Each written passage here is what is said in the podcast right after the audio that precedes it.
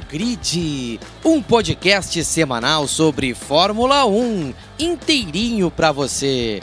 Vem acelerar com a gente. Oi, pessoal, muito boa noite para você que está nos acompanhando ao vivo aqui no YouTube, ou muito bom dia, boa tarde, boa noite, boa madrugada. Vai saber aí que hora você está nos ouvindo no seu agregador favorito pela internet. Chegamos com o episódio 46 do, do Pitch ao Grid. Finalmente temporada, né? Finalmente começou o campeonato. Chega de ficar discutindo pré-temporada e ah, porque o tempo de fulano foi de manhã, o outro foi à noite, o outro de madrugada, e porque Beltrano estava com haste na asa, que chega, gente. Vamos falar de corrida de verdade. Enfim, começou a Fórmula 1 na temporada 2023 e começou com um domínio até certo ponto assustador da Red Bull, principalmente de Max Verstappen. O campeonato acabou ou não? Calma, foi só uma corrida, mas vamos falar sobre isso. Começou com um show do Fernando Alonso, em 40 anos nas costas e brilhando na corrida. Foi o grande showman do GP do Bahrein ontem. Começou com a Ferrari tendo problema, a Mercedes sofreu, a McLaren, coitada, sofreu muito. O Ocon tomou 200 punições. Vamos falar sobre tudo isso. Vamos falar de Fórmula 2, de Fórmula 3. O Brasil está liderando. Se tudo der errado esse ano, a gente vai poder dizer que pelo menos em um final de semana o Brasil liderou a Fórmula 3. Hoje, nosso queridíssimo Maurício Simões não pôde estar conosco, estará de volta semana que vem, mas Beatriz Barbosa, ela que já está aí na sua tela também, para quem está vendo ao vivo, essa nunca falha e bate, e bate ponto sempre. Gostou do GP do Bahrein, Beatriz? Boa noite. Boa noite, Edu. Boa noite a todo mundo que vai acompanhar a live com a gente. Olá para quem vai acompanhar posteriormente no, nos agregadores.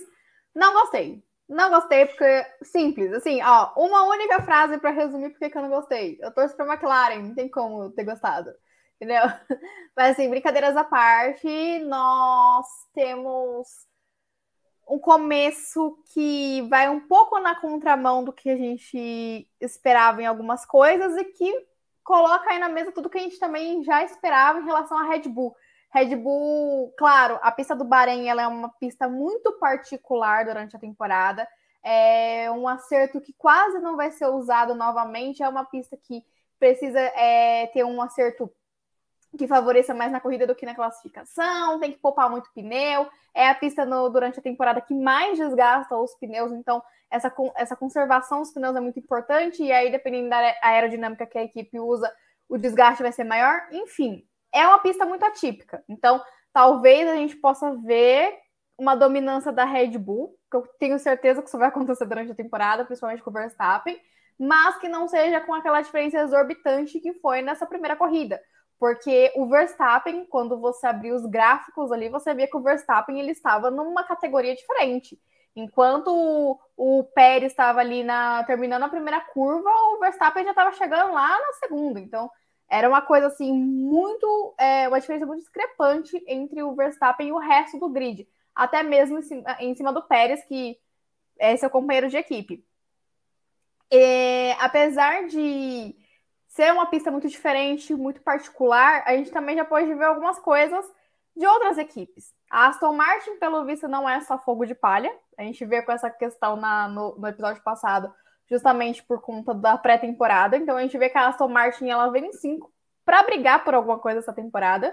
É, inclusive a gente vê que a, que a Aston Martin ela pegou um pouquinho de cada um das três melhores equipes do ano passado para tentar fazer um bom carro.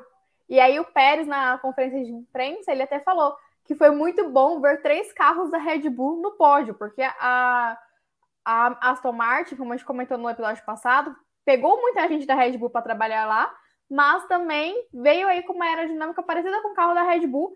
Também a gente vê detalhes parecidos com a Ferrari e usa as peças da Mercedes. Então eles conseguiram fazer um baita carro e é normal, né, que tipo, as equipes comecem a, a, copiar os carros que dão certo, copiaram muito a Mercedes ao longo dos anos, e agora a Red Bull é essa equipe a ser copiada, a ser invejada no, no, no grid. É, então, acho que além da Aston, a confirmação que a Aston Martin realmente pode brigar por pódios, talvez até por vitórias, dependendo do contexto de alguma corrida, que tem um carro bom no caso, e que a Red Bull realmente estava na pré-temporada só para se acertar para o Bahrein, porque o carro é muito mais do que bem nascido. Essas confirmações a gente já teve. Enfim, temos muito o que falar para para o episódio de hoje? Temos, temos muito o que falar para hoje. Deixar um abraço para nossa queridíssima Gislaine. Estávamos sentindo sua falta, Gislaine. Apareceu Sim. hoje aqui para comentar. Está aqui acompanhando ao vivo. E o Sir Ariedo também chegou aqui, mandando um abraço para a rainha Beatriz Barbosa. Olha aí, Beatriz. É eu, eu pago né? os meus amigos para fazer esse tipo de comentário na live, ah, gente. Não, não, que é isso. Beatriz, se vocês soubessem esse paddock da F2, o que dá na internet, é, a pessoa ficou famosa. É, bom, Beatriz. Red Bull e Max Verstappen. E a pergunta na tela, né, para quem está acompanhando no YouTube, né, para quem está ouvindo. Teremos um campeonato? Porque assim, é, tudo que você destacou é verdade e a gente tem que destacar tá, isso também. A Red Bull sobre, soube lidar melhor com o desgaste dos pneus. O Bahrein é uma pista muito abrasiva. Vale pontuar algo que nós pontuamos aqui também na semana passada. A corrida ontem, ontem domingo, né, para quem está vendo ao vivo, foi no mesmo na mesma pista onde aconteceu a pré-temporada. Então é claro que algumas coisas da pré-temporada são carregadas para o Bahrein com uma semana de diferença né, entre pré-temporada e corrida para valer. Então muita coisa da pré-temporada é carregada. O, eles usam muitos dados daquela pista que vão se repetir para a mesma pista, né? Então é, em outras pistas, Jeddah é uma pista completamente diferente do Bahrein. A gente pode ver outra configuração. Dito tudo isso, esses fatores são os que ainda me fazem tentar acreditar que vai ter alguma coisa, porque dito tudo isso com todo esse contexto, o que a Red Bull e o Verstappen fizeram ontem foi impressionante. Assim, não, não tiver, não deram o mínimo, não tiveram o mínimo trabalho com a concorrência. O Pérez ainda brigou ali um tempo com o Leclerc, depois o Leclerc quebrou. Vamos falar sobre isso mais à frente. E o Verstappen, assim, manteve a liderança na largada, só perdeu quando parou. Foi realmente impressionante. Assim, ninguém fez cócegas e a gente está vendo um piloto de altíssimo nível num carro que se mantém em altíssimo nível e parece estar mais à frente dos outros do que estava até ano passado. E olha, se o contexto do Bahrein se repetir na Arábia Saudita, aí acho que já dá para cravar que não vamos ter muita disputa esse ano, não, viu, Beatriz? Olha, lá no episódio passado, eu, escutei o episódio de novo, né, para ver o que a gente tinha falado sobre a pré-temporada que poderia se repetir após o GP do Bahrein. E foi unânime, né, entre nós três, que a Red Bull vinha para dominar mais um ano. E eu acredito que a Red Bull ela vai ter uma ampla dominância até 2025, porque é um fator simples. A Red Bull nasceu muito bem, ela entendeu muito bem esse regulamento, conseguiu construir o carro, como eu disse, que vai ser invejado e copiado por todos. Enquanto a Red Bull ela já desenvolveu o carro desse ano, e é por isso que, mesmo com as punições e menos tempo de túnel de vento por ter sido a campeã, ela já chega tão avassaladora porque o, o carro da Red Bull para 2023 começou a ser desenvolvido na metade de 2022. Então, assim, enquanto Mercedes, Ferrari, eu coloco até principalmente a Mercedes, que teve muitos problemas com o W13, é, estavam resolvendo problemas, a, a Red Bull já estava muito à frente, porque ela não teve problemas reais ali, além daquelas falhas nos dois primeiros, é, nas, nas três primeiras etapas, se não me engano, do ano passado. Mas fora isso, o carro da Red Bull é o mais próximo da perfeição que a gente tem no grid desde o ano passado, porque foi a equipe que melhor entendeu o novo regulamento.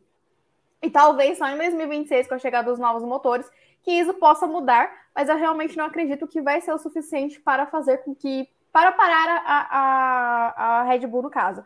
Então, assim, ela sai muito na frente. Então, Claro, no meio da temporada pode ser que tenham menos atualizações, até por conta da punição que vem aí, né? Por conta do estouro do, do teto orçamentário, que é uma questão que eu acho que é importante a gente ressaltar é, também, porque eu acredito que esse ano a gente vai ter mais equipes estourando o teto orçamentário, porque se a gente for ver quem dominou no Bahrein, né? Foram as duas equipes que estouraram o teto ano passado, que foi Aston Martin e Red Bull. Então, talvez isso seja algo que como a gente falava muito ano passado, essa regra do teto orçamentário prejudica só as equipes pequenas, porque as grandes têm dinheiro para pagar as multas.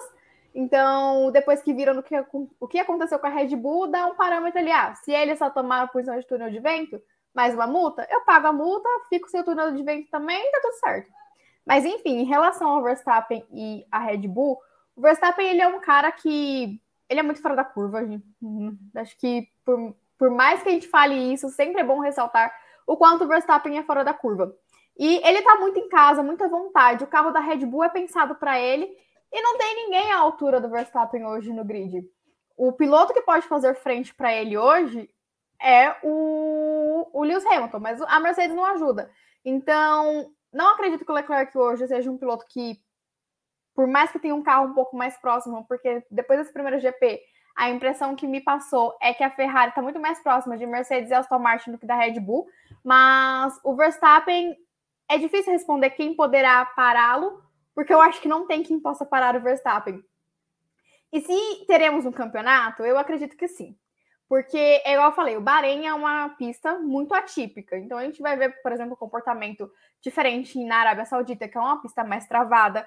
Aí, Melbourne já é outro esquema de, de pista. Então, eu acredito realmente que é óbvio, é nítido que a Red Bull tem uma vantagem gigantesca em cima das outras nove equipes. E que o Verstappen está muito acima do resto do grid hoje.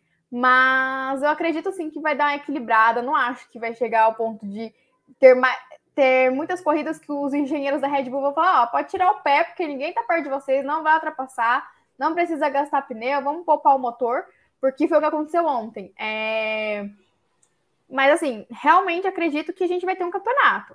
Eu não sei se para fazer frente diretamente com o Verstappen. Acho que o Verstappen vem aí pro Tri, vai poder se colocar nesse hall aí que todos desejam né? Se colocar no patamar do Senna, do. Agora me travou. O Prost tem quatro, né? É, o Piquet tem três. O, o... o Piquet tem três. O Enfim, Jack o Howard, Stewart tem três, né? Tá. O Howard aí do, dos tricampeões da Fórmula 1.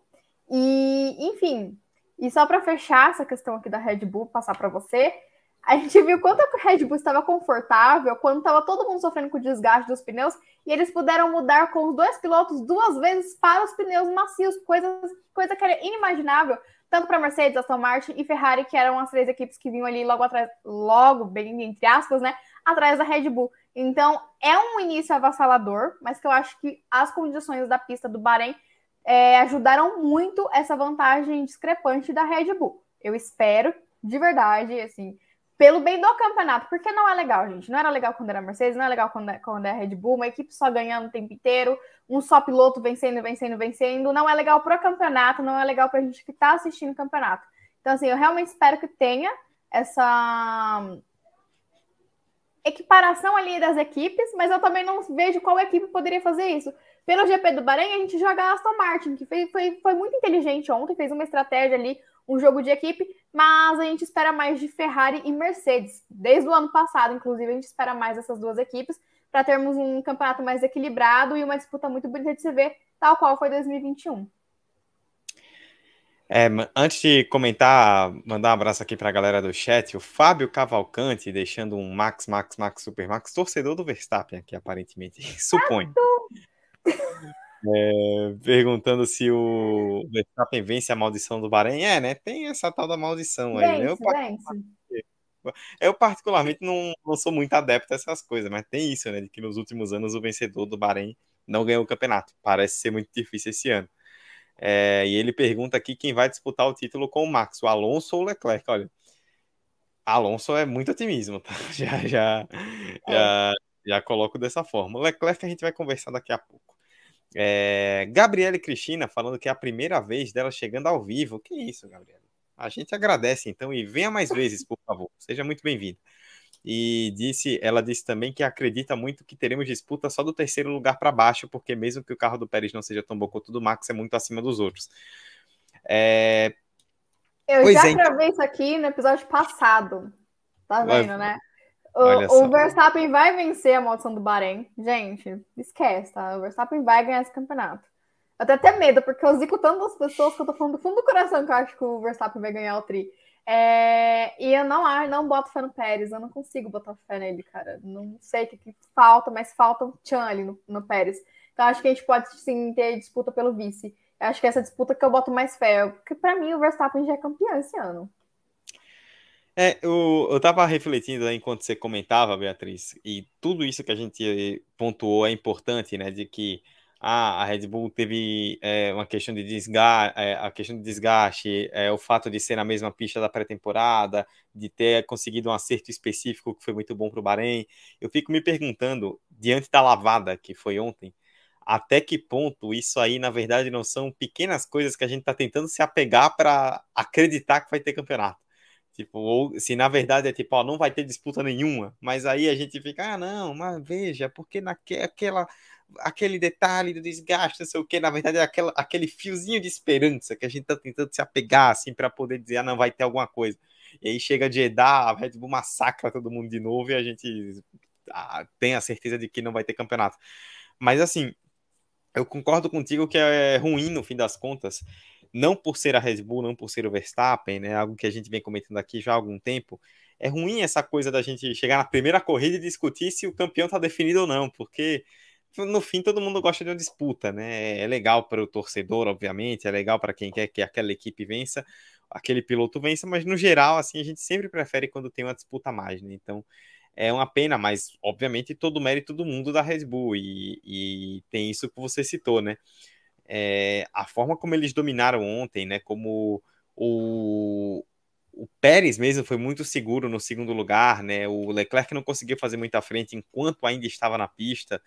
O, o, o Sainz chegou mais de. O Alonso, perdão, chegou mais de 30 segundos depois do Verstappen, né? Então, depois da própria Red Bull, o buraco foi muito grande. O Russell, você certamente acompanhou, Beatriz, falou ontem que ele acha que a Red Bull vai ganhar todas as corridas.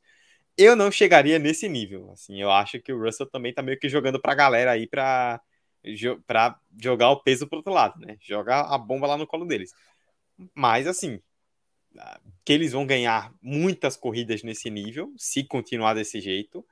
É, eu não não há como duvidar. O Verstappen já disse, né, que espera um GP da Arábia Saudita bem mais bem mais difícil, né, nesse sentido, com rivais mais próximos, mas é aquela. Se a gente chega em Jeddah, que é uma pista de outra característica totalmente diferente, e a Red Bull domina, aí é papo de passar a régua aqui e falar, ó, são bons em todos os circuitos, vão passar por cima de todo mundo. E assim, não é nenhum, não é nenhuma futurologia. Tem alguns campeonatos que são dominantes, a Mercedes em alguns recentemente, a própria Red Bull quando teve seus dominantes nos anos 2010, é, campeonatos que a gente chegava e falava no começo, é, não vai ter como chegar. E a sensação que dá é que realmente, é, pelo menos outra coisa que a gente pode se apegar é que as equipes vão se desenvolvendo ao longo do campeonato. Então, quem sabe a Red Bull domine no começo, mas depois outras cheguem. Mas pelo menos, principalmente para esse começo de campeonato, não me parece um cenário muito legal. Só para pontuar, é, antes de você, caso você queira comentar alguma coisa, é, só para finalizar, é, alguns gráficos que circularam na internet, né, de, de ritmo de corrida, né, das equipes no Bahrein, né, das 10 equipes em ritmo de corrida, colocando a Aston Martin em segundo lugar no Bahrein, e a Red Bull em primeiro com mais de meio segundo de diferença, quase seis décimos de diferença. Um, uma equipe que lidera a, o grid em ritmo de corrida com meio segundo de vantagem para a segunda colocada é um buraco que é muito, muito grande para se tirar. Sim. É... A gente vai passar esse primeiro para Ferrari ou para Red para Mercedes, perdão. Só para me saber se eu complemento agora ou deixo mais para frente. Olha, acho que a gente pode falar de. Não, você quer. Ó, a gente pode falar de Ferrari, pode falar de Mercedes, pode falar de Aston Martin para botar Alonso logo. O que é que você. Você que escolhe aí, Beatriz. Vai lá, reunião de pauta ao vivo. Eu, eu vou jogar para Mercedes, então, para poder fazer o comentário e já ligar com o outro. É, a questão do desgaste dos pneus é uma coisa que é falada desde a temporada passada. Inclusive, foi um dos pri principais problemas da Ferrari. E aí, o que, que acontece? No Bahrein, é nítido. Quem cuida melhor do pneu ganha. Foi o que a Red Bull fez. É, e para conservar melhor o pneu, tem que deixar ali a, a dianteira do carro um pouco mais solta para conservar os pneus traseiros. E aí o que, que acontece? Esse tipo de acerto não favorece o carro de forma geral da Mercedes. Então eles precisaram usar uma asa menor para ter mais ritmo de corrida, mas isso desgastava mais os pneus traseiros. E aí deu tudo errado, porque a, quando o Hamilton faz a primeira parada dele para pneus duros, ele consegue um ritmo bom de, de, corrida. Só que aí tomaram um baile de estratégia da Aston Martin. Que aí também, se quiser já depois já ligar para a Aston Martin, a gente deixa para fechar o, o, as quatro equipes com a Ferrari. Mas a Mercedes, ela insistiu esse ano no conceito lá Zero Sider Pods. E uma coisa que chamou a atenção, a Juliane Serrazoli compartilhou isso no Twitter dela, é, e ela disse até que foi a melhor fala do final de semana, é que o Hamilton foi perguntado quando foi que as coisas começaram a dar errado pra, para a Mercedes. Porque foi um final de semana estranho, complicado, não foi um começo bom para a Mercedes, né? E ele falou que foi mais ou menos há 12, 13 meses atrás, ou seja, quando esse carro do novo regulamento foi montado. Porque a Mercedes ela quis um carro um pouco mais compacto, né, mais estreito, então investiu nesse conceito, as coisas não andavam com o W13. Passaram 2022 inteirinho tentando desenvolver esse carro, consertar os problemas. Hoje já não sofre tanto com o purpose e todos os, os efeitos colaterais que o purpose trazia no carro, mas ainda é um carro muito atrasado em relação a outras equipes. E a gente sempre repete isso aqui: a Mercedes é a melhor equipe do grid. O conjunto da Mercedes é muito bom, mas os pilotos não conseguem te, é, fazer melhores resultados porque o carro não permite. Então é, é muito complicado a situação que a Mercedes vive, porque o carro não deixa os. É, às vezes a gente tem carros muito bons com pilotos muito ruins. E a Mercedes, ao contrário, ela vai na contramão dessa história. Ela tem um carro muito travado que não deixa que os pilotos extraiam tudo que poderia. E isso vai deixando ela cada vez mais atrás do resto do pelotão, porque ela insiste nesse conceito, não melhora o carro, e aí fica aquela dúvida. É, começo de temporada parece a temporada passada. A Mercedes tem que jogar esse carro no, lixo e fazer outro, porque, ao, que parece, em algum momento eles vão ter que abrir mão desse conceito zero cider pods, porque para mim é o que está dando o, é o principal problema da Mercedes hoje, mas também abandonar todo um projeto com essa questão do teto orçamentário é complicado. Então, a Mercedes, ao meu ver, não vai ser a equipe a fazer frente para a Red Bull esse ano, porque ela ainda vai passar mais uma temporada dentro desse regulamento, tentando entender o seu carro em vez de evoluir o seu projeto. Eu acho que você tocou num ponto, Beatriz, que é fundamental, que é assim, um, é, ano passado, a Mercedes teve muito problema, muito problema. Desde o carro quicando na pré-temporada, e aí com o porpoising eles não conseguiam entender direito o que estava acontecendo, tiveram que corrigir os kicks para começar a evoluir. E isso é uma questão que se reflete agora, né? Essa declaração do Hamilton que você falou é sintomática, porque por que, que o carro, na visão do Hamilton, está atrasado esse tempo todo? Porque ano passado a Mercedes passou boa parte do ano, a grande maioria do ano, tentando corrigir problema enquanto a Red Bull evoluía, a Ferrari, apesar dos pesares, tentava evoluir, né? Depois ela acabou evoluindo, né? Mas é, as equipes, as outras equipes, né, as rivais, elas focaram em desenvolver o carro. A Mercedes estava focada em corrigir o carro. Então, agora que o carro não quica mais, é, não tem, por exemplo, aquela questão da temperatura dos pneus, que era um problema sério da Mercedes ano passado, é, você pode focar em melhorar o seu carro, só que você está num gap muito grande em relação às outras, né? E para quem ainda acreditava, e acho que até nós acreditávamos por ser a Mercedes, né? É, para quem ainda acreditava que a Mercedes ia chegar agora para brigar com a Red Bull, a Mercedes voltou e tudo mais, foi um balde de água gelada, né? Agora foi aquela pancada para dizer, ó, não vai ser tão simples assim, vamos esperar, porque realmente é, tá num buraco, né? O, o Hamilton e o Russell falaram bastante a respeito disso, de que é, não, não, o carro não tá como eles esperavam, né? Acho que eles destacaram. O, o, o Toto Wolff falou que o déficit para Red Bull provavelmente dobrou, né? Para você ter uma noção. E, foi uma, e até uma coisa que eu, que eu notei que eu achei interessante eu estava assistindo o Qualifying, né? Eu, eu assisto, desde o ano passado, né, eu tenho assistido o, todos os treinos e corridas pela F1 TV, né? Com a transmissão em inglês da Sky Sports. E eu estava acompanhando o, o pós-qualifying da F1 TV, né? Depois, do, depois da corrida de ontem. E uma coisa que me chamou a atenção foi que o Toto Wolff foi dar uma entrevista e ele disse, é, Beatriz, que ele não esperava nenhum milagre para a corrida do domingo, que foi o que realmente aconteceu. E uma coisa curiosa que ele comentou, né? Ele foi perguntado sobre ritmo de corrida, inclusive o Felipe Massa estava nesse pós-show. E aí ele disse, ó, em ritmo de corrida para amanhã eu espero Red Bull, Alonso, não foi Aston Martin, foi Alonso. Alonso criou uma aura própria, né? Curioso. Red Bull, Alonso, Ferrari e Mercedes no fim das contas, foi meio que aconteceu, né? Red Bull, Alonso, Ferrari, Mercedes foi meio que o ritmo de corrida que a gente viu, apesar de que é bom citar que o Leclerc quebrou e isso prejudica a análise. Mas, assim, um carro cheio de problemas, um carro que é, precisa ser corrigido é, e vai ser a grande discussão sobre Mercedes esse ano, caso as coisas não melhorem. O que fazer com esse carro? Vamos mudar radicalmente o conceito? Vamos tentar adaptar esse conceito? Porque, vale lembrar, teto orçamentário, você não pode é, você não pode sair gastando dinheiro horrores. Então, assim, não dá para sair construindo cinco carros de uma vez e vamos ver qual presta. Então, a, a Mercedes tem muito a discutir a respeito do que fazer, mas fato é que não está tomando dois segundos da Red Bull como tomava por volta no passado, no começo do ano, mas ainda assim, para uma equipe que quer ser postulante ao título como, como ela busca ser, você começar o ano cogitando que a Mercedes seja a quarta força do grid não é nada animador. Ah, com toda certeza. O... Para mim, a questão é, é, justamente o conceito do carro. Porque, é igual eu falei no começo do programa, a Red Bull ela entendeu muito bem o regulamento e conseguiu construir o carro dos sonhos. Enquanto a Mercedes, a Mercedes ela tem essa essência, né? Não é de hoje que a Mercedes tenta inovar nos projetos e trazer sistemas diferentes e designs e aerodinâmicas diferentes. Funcionou por muito tempo, mas com esse novo regulamento, o novo regulamento não favorece o estilo da Mercedes. Talvez acho que possa ser colocado assim. Então, é, eu entendo eles não quererem abandonar o projeto, porque se fosse tão ruim assim, se não tivesse um fio de esperança para esse é, projeto da Mercedes, eles já teriam abandonado para essa temporada.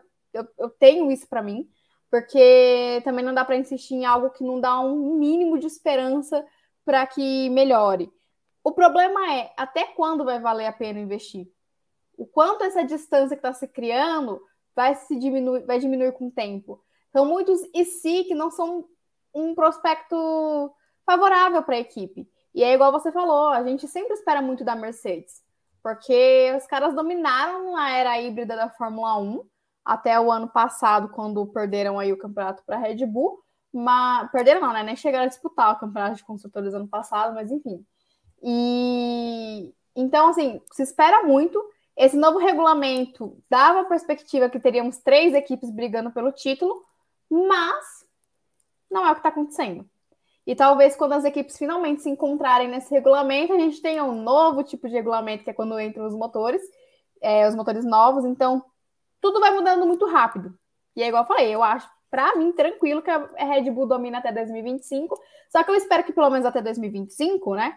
Que é o último ano desse, desses novos motores, a Ferrari tenha se encontrado, a Red Bull tenha se... a Red Bull não, a Red Bull está mais que encontrada, a Mercedes tenha se encontrado e que outras equipes também evoluam para que a gente tenha realmente disputas, porque ali o campeonato de 2020 foi um campeonato mais atípico, conta da pandemia e tudo mais, mas a gente teve alguns resultados interessantes. Foi o ano, se eu não me engano, que a gente teve dos últimos anos que a gente teve mais pilotos diferentes no pódio. A gente teve é, o Ocon pro, no pódio com a Renault, o Ricardo indo para o pódio com a Renault. Os pilotos da McLaren sempre estavam ali, Ferrari, tudo mais.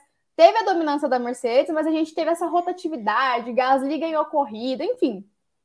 E aí a gente sente falta disso, né? De ter tão, é, variedade de nomes no pódio, não ser todo final de semana, Verstappen, Pérez e mais um, Pérez, Verstappen e, e, outro. Apesar que eu não acho que o Pérez ganhe realmente do Verstappen alguma corrida, a não ser que o Verstappen não tenha problema.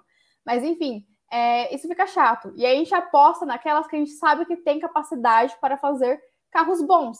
Vocês não veem aqui nas lives a gente fala, na Williams tem que fazer um carro bom, porque a gente sabe as limitações da Williams. A gente cobra muito dessas equipes que a gente sabe que tem potencial, que é hoje Ferrari e Mercedes. Se alguém hoje tem capacidade humana e financeira para acompanhar a Red Bull, são essas duas equipes. Mas são equipes bagunçadas. A Mercedes nessa assistência com os Cider Pods, a Ferrari está tentando arrumar a casa. Se ano passado a, a, Mercedes ficou o ano inteiro tentando arrumar o carro, a Ferrari ficou tentando arrumar a casa. E aí a Ferrari acabou também perdendo muito para ela mesma. Já vi mudanças nesse sentido também na Ferrari nesse ano. Tudo bem que foi só uma corrida, mas as coisas parecem estar, estar se encaminhando. Só que aquela coisa, enquanto os outros estão se organizando, a Red Bull já está com tudo muito organizado há muito tempo. Então, é, é isso que me preocupa. O, na, mais uma vez, não por ser a Red Bull, mas essa discrepância vai ficando cada vez maior e, assim, o Verstappen tá dando duas voltas no Lando Norris no GP do Bahrein. É. Tem que... Não, não foi justo com o Norris, mas eu tive que soltar é. isso porque duas voltas para a última pessoa que completa. Nem o Latifi conseguia, gente. Então, assim. É, inclusive, até, ainda bem que você falou que ia comentar que duas voltas para o Norris diz muito sobre o que foi a McLaren, mas a gente vai falar daqui a pouco. Do... Beatriz no momento já, já da vai... McLaren eu desligo a live aqui, mentira. É, Beatriz daqui a pouco vai, vai chorar momento as desabafo. O... Só para poder completar Mercedes, né? Outra questão que a Mercedes, até por conta do carro, né, também, é ela acabou desenvolvendo alguns problemas no assoalho e com isso o carro não tem muito downforce. Aí ele acaba ficando muito muito arisco, né? Uma coisa até que a própria Juliane Serrazoli se citou, a gente sempre comenta, ela é uma excelente fonte, né? É, que ela comentou hoje, né? Foi que por conta desse menor downforce, né? A, a Mercedes teve que é, colocar uma asa menor, né? Porque tinha muito arrasto e aí começou a perder a traseira. E no Bahrein, que degrada muito pneus traseiros, você começa a perder a traseira, você desgasta muito pneu. E aí, desgastando o pneu, o ritmo da corrida, de corrida da Mercedes foi pro buraco. Tem aquela, né? Teremos Jeddah, vamos ver numa pista diferente como a Mercedes vai render, mas esse primeiro sinal não foi muito legal. A Gabriela e Cristina comentando aqui no chat que a Mercedes resolveu criar um carro adolescente, funciona quando quer e a hora que quer. É, é uma definição interessante. O Fábio Cavalcante comentando aqui que é estranho um carro que termina a temporada vencendo corrida começar o ano ainda mais longe dos rivais imediatos. É, né? É, a gente até comentava aqui, Beatriz, ano passado, que a Mercedes teve um ótimo momento no fim do ano, mas foi algo mais de contexto também, né? Até a própria Sim. corrida em Abu Dhabi, que foi a última do ano, que é uma pista mais neutra, digamos assim, a Mercedes sofreu muito, né? E esse ano ela começou sofrendo. O próprio Fábio comenta aqui que falta um Adrian Newey na Mercedes. É, a, acho que o sonho de qualquer equipe era ter um Adrian Newey agora. O cara é o gênio da aerodinâmica, então. É ia facilitar muita coisa. E aí vou usar um outro, um outro comentário aqui do Fábio para puxar um gancho. Ele fala: ó, se não tem disputa no topo, a luta pelo segundo e terceiro lugar dos construtores parece que vai ser interessante entre Ferrari, Mercedes e Aston Martin, ainda mais com as atualizações que estão por vir. É, Beatriz, quem ficou em terceiro lugar dessa vez foi a Aston Martin, e aí acho que a gente não pode deixar de dar um bom destaque pro showman da corrida, né? O que o Fernando Alonso fez ontem, né? Eu, eu achei o GP do Bahrein um GP muito ok, na verdade, nem tão bom, nem tão ruim, achei bem ok. Mas poderia ter sido muito ruim se não fosse o Alonso trazendo entretenimento, né? Desde o começo da corrida, assim, engalfinhando com as Mercedes, tomou um toque do Stroll, né? Inclusive, até comentar, né, que o Alonso com o Stroll tá uma relação muito bonita, né? Porque Sim. o ele chegou ano passado teve aquela batida dos dois nos Estados Unidos, né, quando o Alonso já estava confirmado na Aston Martin e ele não soltou um pio, né? Ficou numa boa. Alonso que adora reclamar ficou numa boa. Aí ele volta para aí ele chega na pré-temporada e dá entrevista falando que o que o Stroll tem é, material de campeão no mundo, né? Que o, o Nossa, não, essa, foi, essa foi forçada. É. E aí, ontem no rádio, ele falando que o, o Stroll é um herói, né? Por ter pilotado daquele jeito depois da, das lesões que teve, né? Que tiraram da pré-temporada. Tá muito bonito, né? Ver como o Alonso abraçou o Stroll como um filho, né? Mas a gente sabe por quê. Mas dito isso, agora falando sério, é impressionante, né, Beatriz? O Alonso com 40 anos continua andando muito bem. O pessoal até comenta, né? Ah, o Alonso voltou a ser aquele Alonso. Honestamente, acho que o Alonso nunca deixou de ser aquele Alonso. Desde Sim. aquela McLaren renda, na Alpine. E assim, a corrida que ele fez ontem foi de Almanac com ultrapassagem. A ultrapassagem que ele fez no Hamilton é para botar num quadro e salvar para o resto da carreira, que foi uma coisa linda. Sim. Olha, eu acho que o que salvou o GP do Bahrein foi o Fernando Alonso. E eu nunca pensei que ia falar isso na minha vida, tá? Não sou a maior fã do Alonso, a gente vai tocar no assunto Fórmula 3 mais pra frente, mas eu vou mostrar pra quem tá na live. Eu empolguei, cara. Não sei se dá pra ver, mas o Alonso tá no meu, na produção da minha tela aqui, ó. Junto com o Gabriel Bortoleto. Mas enfim, empolguei real com o Fernando Alonso. Nunca pensei que eu ia passar por isso na minha vida. E, enfim, agora, né, falando assim da corrida, o Alonso, ele mostrou, primeiramente, que ele, como você bem disse, nunca deixou de ser o Fernando Alonso todo mundo conhece. O cara tá sedento por vencer, o cara tá animado com esse projeto da Aston Martin, que é uma coisa que eu sempre falo aqui quando a gente toca no assunto Aston Martin, que eles devem ter um projeto muito interessante para levar os caras que eles conseguem levar, não só em termos de piloto. E a Aston Martin, ela, foi, ela vem sendo a grande protagonista dessa temporada, né? Porque a gente ficou aquela coisa, né, na pré-temporada. O Stroll corre ou não corre? Vem Felipe Drogovic ou não vem? Gerou muita expectativa no brasileiro é, de ter um brasileiro de novo, né? O Drogovic assumiu o carro. Só que aí o Stroll teve a oportunidade, é, teve a oportunidade, não, teve condições de correr. E antes de falar do Alonso, só emendar aqui do Stroll, a coisa foi mais séria que a gente pensava, né? Ele teve fratura nos dois pulsos, teve fratura no. quebrou um dedo do pé, é, o acidente foi 15 dias antes do, do GP. Então, assim, foi uma recuperação muito rápida. Ele deu entrevista, se eu não me engano, foi, ou foi para Fórmula 1 ou foi para Sky Sports, falando que uma semana antes, na semana da pré-temporada, por isso ele não participou, ele nem conseguia movimentar as mãos. E o cara chegou em sexto lugar na, na corrida. E ele teve uma participação muito importante pro para o pódio do Alonso. É, isso ficou meio subentendido. As pessoas focaram muito, obviamente, na estrela que foi o Alonso. Ele que, desde o Schumacher em 2012, que tinha 43 anos quando subiu no pódio, é o piloto mais velho, né? Depois dessa ocasião, que sobe ao pódio com 41 anos. E assim, ele e o Hamilton, espetacular, né? Os idosos da Fórmula 1 deram show ontem ali naquela disputa deles. E nessa parte do Alonso, eu queria muito destacar a estratégia da Aston Martin.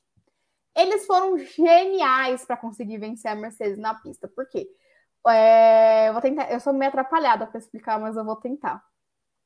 O, a Mercedes ela parou o Hamilton ali na volta 12 para tentar evitar receber um undercut da, da Aston Martin com o, o Alonso.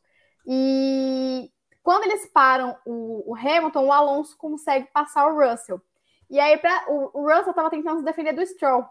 E aí, quando a Aston Martin vê que a Mercedes vai parar o, o, o Hamilton de novo, elas é, chamam o Stroll. Então, o Stroll consegue dar o undercut no, no Russell, então consegue ter essa, essa posição. E o Alonso, lá no final da corrida, né? Ele demora mais quatro voltas para fazer sua segunda parada. E aí ele consegue vencer o Hamilton por conta do desgaste dos pneus, porque os seus pneus estavam mais novos. E aí depois que ele passa o Hamilton naquela disputa muito interessante dos dois, eles é, ele vai lá e vai atrás do Sainz e o, ele consegue ultrapassar o Sainz logo antes do uma volta antes né, do safety car virtual que foi causado pela falha do Leclerc. Então, assim, a Aston Martin foi muito inteligente, porque ela poderia ter perdido na pista para a Mercedes por conta das paradas, e ela conseguiu fazer não só que um, mas que os seus dois pilotos conseguissem as ultrapassagens nas disputas que cada qual estava tendo com os pilotos da Mercedes. E aí, esse trabalho da Aston Martin, do Stroll lá atrás, ajudou muito com que o, o Alonso conseguisse manter o seu ritmo de corrida e pudesse disputar com os caras que estavam na frente dele. Ele não tinha ritmo para acompanhar as Ferraris a quebra do, do Leclerc foi fundamental também para ele conseguir chegar nesse pódio, é, porque o, o Leclerc estava muito à frente do Sainz. Quando o Leclerc quebra, uh, só um minutinho aqui, que eu perdi nas minhas anotações. É, tá, quando o Leclerc quebra, ele estava nove segundos à frente do Sainz. Então, assim, o Alonso poderia ter passado o Sainz como passou, mas seria muito difícil ter chegado no Leclerc se o Leclerc não tivesse quebrado. Então, foi um pouquinho de sorte também do Alonso, foi estratégia, foi inteligência. E eu acho que é o conjunto perfeito. Ele fez o que to... ele fez e teve o que todo piloto precisa ter oportunidade, né? Ele teve o ritmo de corrida, ele é um cara que não costuma errar. O Alonso ele é muito seguro no volante. Isso seja pilotando aquela McLaren com motor de Fórmula 2, como ele mesmo disse, ou seja pilotando a Aston Martin que está empolgando nesse começo de temporada. Então, é um cara muito inteligente e que deu show. Foi assim, ah, a Red Bull ganhou com 11 segundos de diferença do Verstappen para o Pérez, e foi uma dobradinha e humilhou-se várias, mas só se falava de Fernando Alonso, porque ele foi a grande estrela e ele merece estar onde está. O, o Alonso é um piloto muito criticado por algumas pessoas, principalmente pessoas mais novas. Eu, eu me incluo nesse rolo que não acompanharam o Alonso lá atrás, então às vezes tem um pouco de cisma com o cara mas ele mo mostra temporada após temporada, desde seu retorno para a Fórmula 1, que essa sede dele de estar correndo, por mais que o carro não colabore, ele sempre vai extrair o melhor do seu equipamento, se a equipe assim permitir. Achei que estou começando a achar realmente que pela primeira vez o Alonso acertou na decisão e trocou a Alpine pela Aston Martin no momento certo. É, o, a própria Gislaine comentou aqui no chat que não é maior fã do Alonso, mas o que ele fez ontem foi lindo. É, o Alonso ele é um piloto que gera um certo amor e ódio, né? Por conta de decisões na carreira, questões comportamentais, né? O Alonso, assim, o Alonso hoje ele é um Alonso meio good vibes, né? 41 anos de idade, né? Já fez muita coisa na vida, ele já tá em outra vibe. mas o Alonso sempre foi um cara de, de trato muito difícil, né? De, de, no, no, nos áureos tempos ali de McLaren, até depois na Ferrari, né? Ele não saiu brigado da Ferrari, mas é, houveram alguns momentos ali de um pouco de abalo, né? Enfim, ele nunca foi um cara de um trato muito, muito, muito doce, digamos assim. Honda que o diga.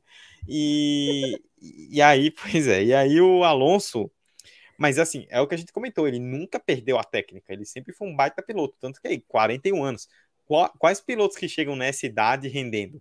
O Alonso hoje ele tem capacidade para ser uma das grandes estrelas do ano com 41 anos de idade, né? A corrida ontem dele foi muito segura, né? É, conseguiu fazer ótimas ultrapassagens, teve um ritmo de corrida bem constante, né? Ajudado aí por esse carro da Aston Martin. As ultrapassagens que eu citei, né? A do Hamilton foi espetacular, mas a do Sainz também foi muito bonita. E uma coisa muito legal, né, que o Alonso tem, que eu valorizo muito, ele é o piloto que vai para cima e ultrapassa, assim. Ele poderia, aquela ultrapassagem mesmo contra o Hamilton, na, naquele grampo da curva 10, onde é muito difícil fazer o que ele fez, na reta, logo em seguida, teria DRS. Ele poderia ficar embutido na traseira do Hamilton e só esperar, como 95% dos pilotos do grid hoje fariam, que é uma coisa que eu questiono muito, inclusive. Mas ele viu o espaço e foi para cima, não quis nem saber. Acho que nem o Hamilton estava esperando que ele fosse fazer aquilo. Claro que também a gente tem que destacar uma questão técnica, né? Que a Aston Martin, ela é um carro que vai bem freada, vai bem em curva de baixa, mas não vai tão bem em velocidade de reta. Né, isso ajuda a explicar por que o Alonso sofreu um pouco para fazer ultrapassagens nas retas, né? Então, talvez ele já tenha visto a oportunidade, esperou logo ali para fazer. É, mas vamos ver.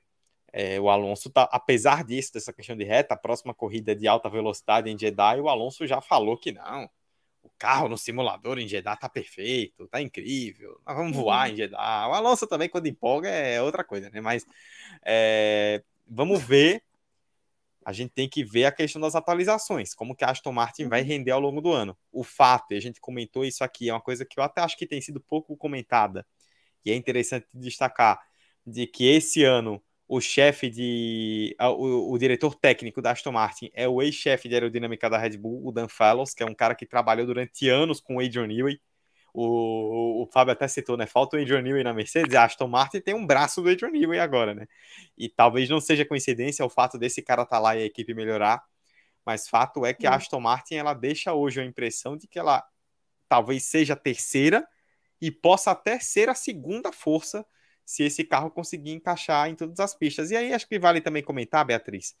O Alonso deu o grande show, né? Foi o grande nome, para mim foi o piloto da corrida realmente, foi incrível. Mas acho que valorizar e parabenizar também aqui o Stroll, né? Porque assim, muito se falava, a gente viu na sexta-feira imagens até assustadoras de ele saindo do carro com muita dificuldade. Sim. E ele não só conseguiu fazer o quali, fazer a corrida, como andar bem e conseguir um bom resultado, né? O Stroll foi sexto colocado, chegou à frente do Russell, por exemplo. Né? Então, é um bom resultado diante de todos os problemas que o Stroll teve. Né? Não, com toda certeza. E antes mesmo daquelas imagens que saíram é, dele tendo que ser ajudado, sair do carro e tudo mais. O pessoal questionou muito porque ele não passou um teste da FIA na primeira tentativa. Os pilotos têm três tentativas para sair em cinco segundos do carro, porque é o tempo considerado é, hábil para você se salvar de um acidente, né? Que o piloto tem que conseguir sair. Enfim. É, mas se tem três tentativas é porque tá dentro dos padrões da, da FIA e ele saiu na segunda. Só que na sexta-feira, no primeiro treino livre, a gente vê que o Stroll não estava conseguindo render ele não estava se entendendo com as dores que ele estava sentindo. Ele devia estar tá sentindo muita dor nos pulsos. Ele até falou num rádio, agora não vou lembrar se foi no primeiro ou no segundo treino livre, é, que o engenheiro fala: precisamos é, melhorar na curva 1 ou no primeiro setor. É, e ele fala: eu não consigo por conta das minhas mãos. Então ficou aquela coisa, tipo, vamos colocar o cara para correr nesse, desse jeito? E ali, hum, digo por mim, eu estava pensando na questão de segurança do próprio piloto. Porque o pessoal, né, Claro que a gente não espera ver um acidente do nível do, Grosjean no Bahrein, né? Mas o pessoal muito comparou. E se acontece algo parecido, ele conseguiria sair do carro? Mas deu tudo certo. Ele pilotou muito bem. Muito bem mesmo para quem estava com os dois pulsos fraturados, recém-operado, um, um, o pulso direito recém-operado e um dedo do pé quebrado. Então, assim, para quem estava nessa condição, ele pilotou muito bem. E aí é o que eu acho interessante no Aston Martin porque a gente poderia falar que foi só o fator Fernando Alonso, mas o Stroll, em todas essas condições, conseguiu ir para o Q3 na classificação, conseguiu chegar em sexto na corrida, e talvez, quem sabe, pudesse ter feito algo melhor se não fosse essa questão do, da sua condição física mesmo, que a gente sabe que não está 100%. Eu tenho as minhas críticas ao Stroll, eu não acho ele o pior piloto do grid, o pessoal pega muito no pé por conta da questão de ser piloto pagante, mas assim, também não acho que ele foi muito corajoso e um herói, vai, como pôs o Fernando Alonso, por correr nessas condições, mas eu também não acho que o fato dele ter corrido nessas condições colocam ele tipo, uau, que piloto, igual algumas pessoas estão fazendo. É, o fã de Fórmula 1, ela tem, ela, ele tem essas, né? Tipo, é muito extremista, é muito 880, é muito do momento ali também. Mas a gente sabe que o Stroll, ele. A má fama que ele tem é muito mais por mérito, por coisa que ele já fez na pista, do que só uma perseguição para ele ser piloto pagante. Mas nessa situação atual do GP do Bahrein, ele merece todos os parabéns. E que com um carro um pouco mais competitivo, ele realmente possa fazer algo de expressivo brigar por mais pontos, por top 5, talvez, quando tiver oportunidade em corrida. Então, é aquilo, né? A gente tem que valorizar, mas também valorizar na medida certa, não colocar ele aí como um piloto nível, sei lá, nível Carlos Sainz, que tá aí entre, para mim, entre os seis melhores pilotos do grid. É, o, inclusive a Gislaine comentando aqui, falando que se surpreendeu com o Stroll, né? Achou que ele teria mais dificuldades, mas conseguiu se recuperar e fazer uma corrida muito boa, concordamos. E o Fábio fez dois comentários aqui, acho que até segue a nossa linha do que nós comentamos, né? Um deles eu discordo, o outro eu concordo. O que eu discordo que ele falou que o Stroll é um dos pilotos mais subestimados do grid, pelo menos na minha visão, não sei se chegaria a tanto. Agora, o que eu concordo, ele comenta aqui abaixo que se fosse qualquer outro piloto fazendo o que ele fez com as mãos acabadas, o pessoal estaria idolatrando. Tendo a concordar, viu, Fábio? Acho que se fossem sim, sim. alguns outros pilotos, principalmente se fosse um piloto ou alguém que fosse muito querido pelo público, ou um brasileiro estivesse no grid fazendo isso, seria exaltado, ah, como o Alonso falou. Que... Ai, se fosse o Pierre Gasly, gente do céu. A, a, a Beatriz pegou bode com Gasly, tá, tá, peguei tá, muito, tá meio... peguei muito. Na pré-temporada, assim, o Gasly, olha, já até esquecido que ele estava no grid. Mas o. Nossa. Mas essa me pegou, hein? Mas o. Mas é, se a gente tivesse, por exemplo, um brasileiro no grid fazendo isso que o Stroll fez, gente, o, o que o Alonso falou, que ele foi um herói, a gente ia tratar aqui como herói e tal, não sei o que. Então vale valorizar o que o Stroll fez. Sim. E o Fábio mesmo comentou: na chuva o Stroll é melhor que o Verstappen. É, se a Fórmula 1 fosse o que o Bernie Eccleston queria alguns anos atrás, que ele queria molhar todas as pistas, o Stroll ia brigar por título mundial, né? Mas, é. É o Stroll que é o Senna canadense, né? Ou é o Latifi? Eu já não me lembro mais. Eu não sei quem é, mas qualquer um dos dois, coitado do Senna. mas enfim. É... Beatriz Barbosa. Eu. É o seguinte. Ano passado, o... um dos principais problemas da Ferrari foi confiabilidade.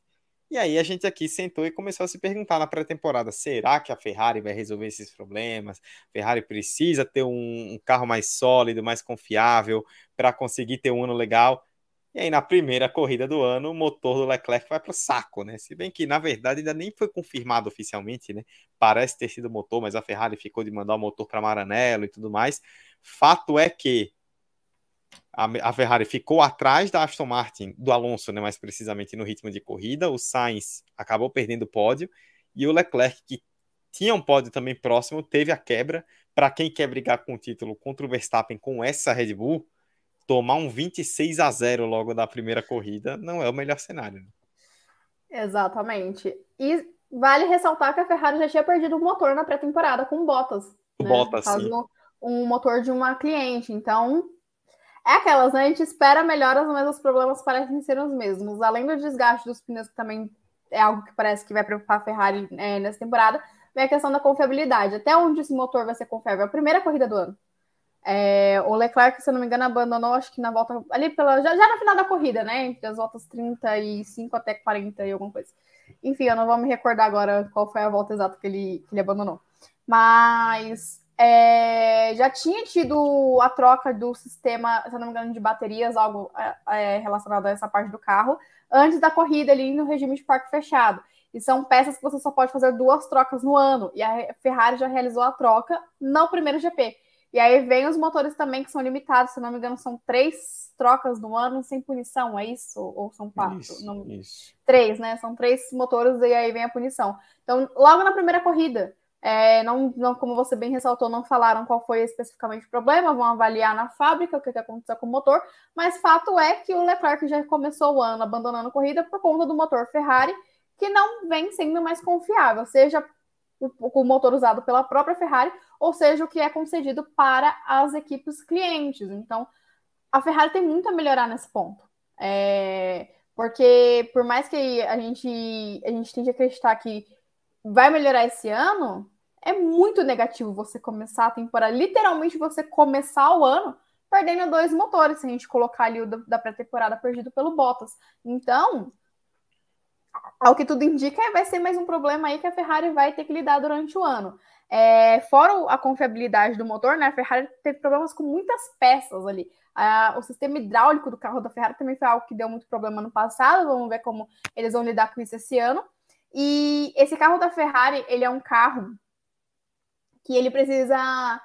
Ele não consegue. Ninguém consegue acompanhar, né? A Red Bull na reta. Mas enfim, para a Ferrari conseguir acompanhar a Red Bull na reta, eles precisam forçar muito o carro. E isso também está prejudicando. Isso força mais o motor, então o motor tende a pifar.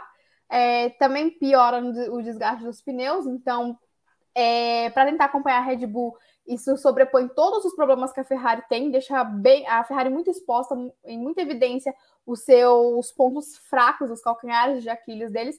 E no caso, ontem, o Leclerc abandonou e as condições desse carro mais bruto, o, o Sainz tem mais dificuldade de, de trabalhar do que tem o Leclerc. Então, fica meio aquele adeus dará, que seja o que o melhor que a gente conseguir. Que no caso ontem foi a perca de um pódio, ficando no quarto lugar com o Sainz e o Leclerc sem pontuar. Então, é, assim como a gente falou da Mercedes, que a gente espera que a Mercedes melhore por ser a Mercedes, a gente sabe a capacidade que tem para fazer, a gente fica nessa expectativa com a Ferrari também. E a Ferrari, assim como a Mercedes, não está saindo do lugar. Só que a Ferrari faz muito mais tempo do que a Mercedes que a Ferrari não consegue sair do lugar. Eu acho que a, a pior notícia que poderia vir para a Ferrari é essa: é ter um problema que se repetiu no ano passado na primeira corrida. E foi uma coisa que me chamou a atenção também, estava até lendo a repercussão, o Fred Vasseur, né, o Frederico Vasseur, o novo chefe da, da Ferrari, falando que eles não esperavam um problema desse tipo, né? Ele comentou que, olha, a gente fez 7 mil, 6, 7 mil quilômetros é, no, de teste na pré-temporada e não tivemos esse problema. E aí é, acabou acabou que aconteceu. A própria Ferrari, inclusive, né, algo para destacar, é, muita gente comentou porque ela precisou fazer uma troca na bateria e na central eletrônica depois da classificação. Então, até por isso, a Ferrari mandou tudo para Maranello para saber né, se foi motor, se alguma dessas trocas acabou tendo um problema. Mas fato é que, assim, era interessante né, ter a Ferrari e o Leclerc no bolo, porque o Leclerc a gente vai lembrar, ele não fez a última volta no Q3 para economizar pneu, né? Para economizar um pneu novo para a corrida. E aí o, só que aí o carro acabou sofrendo é, com muita, é, com, sem muita estabilidade, né? Porque o carro estava muito traseiro e como nós comentamos aqui, né? É, no Bahrein a pista, o carro, o carro traseiro ele é pior porque com isso você degrada muitos pneus traseiros que são os que já sofrem mais no Bahrein normalmente. E aí tem a questão que você pontuou, que vale a gente colocar também aqui, desgaste de pneus. É, eu até notei, estava é, olhando nos gráficos durante a transmissão e anotei isso aqui. O Leclerc ele não fez a última volta, né? Então ele foi com um pneu mais novo pro para a corrida, para a largada, e o Verstappen foi com um pneu um pouco mais usado. O gráfico da Fórmula 1 indicava uma diferença de três voltas. Então era como se o Leclerc estivesse largando com o pneu zero bala e o Verstappen largando com o pneu que já tinha um uso de três voltas. Ou seja, esse era o déficit. O Leclerc para na volta 14 junto com o Sainz, né? Eles param juntos, né? Os dois param na volta 14 e o Verstappen para na volta 15. Então, assim, um pneu, o pneu que, segundo a informação oficial da Fórmula 1, do Verstappen, né, no caso, começou três voltas usado em relação ao do Leclerc, e o Verstappen parou uma volta depois. Então, para você ter uma ideia dessa diferença de, de desgaste mesmo de pneu, né? Foi um problema, a gente pontuou aqui, foi um problema que eles tiveram na pré-temporada, volta a ser um problema agora na corrida. E vale ficar de olho. Beleza, o Bahrein é uma pista mais abrasiva, a Jeddah é uma pista mais lisa, então nesse sentido talvez a Ferrari não sofra tanto mas é importante olhar como continuidade de campeonato e aí volta a citar mais uma vez, né? O ter um problema que se repetiu no ano, no ano passado, né? Acabou que a ter, repetir esse problema acabou que foi é, é muito ruim para a Ferrari. Em relação aos pilotos, assim, o Leclerc acho que não tem nem muito o que comentar. Ele fez uma. Ele largou bem, tomou a ponta do Pérez, a segunda posição do Pérez, se bem que ali acho que foi mais demérito do Pérez do que mérito do Leclerc necessariamente. A largada do Pérez foi bem ruim. É, e conseguiu se manter ali na briga enquanto eu estava no terceiro lugar, que era o que podia fazer diante do que a Ferrari estava mostrando, e aí teve a quebra. E o Sainz, é, né, assim, eu confesso que eu esperava um pouco mais do Sainz, né, na briga com o Alonso, mas é, o ritmo da Aston Martin também estava muito bom. É verdade. Olha, ó, falei a verdade e raciocinei no que você falou. É, peraí. Pior que para muita gente é, viu? Não vou entrar nesse mérito, mas tem muita gente que acha que é, viu? Que falou espanhol é latino.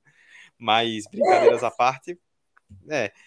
É, né? Tipo, eu também não sei se o Sainz foi uma decepção, assim. Eu esperava um pouco mais, mas considerando que a Ferrari conseguiu entregar na corrida, acho que foi meio que dentro do dentro de uma margem ali, sabe? Então é, é ver como que a Ferrari vai evoluir para esses, esses, essas próximas corridas, né, Beatriz?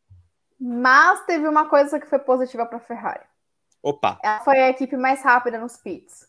Já é uma Olha evolução em, em, relação à temporada passada, né? Alguma coisa tinha que ter de proveito nessa equipe nesse final de semana, foi isso. Então, assim, é, é aquela coisa de tentar enxergar o copo sempre meio cheio e não totalmente vazio. Mas é, eu acho que da Ferrari a gente não tem muito mais que acrescentar. O Sainz, com um desempenho muito parecido com o que sempre entrega. Eu não acho que Carlos Sainz um piloto ruim, tá? Eu, eu acho que ele, ele não tá no nível do Leclerc, Russell, muito menos do Verstappen e do Hamilton. Mas, por exemplo, eu acho ele melhor que o Pérez. Então, né, um, já é um comparativo aí.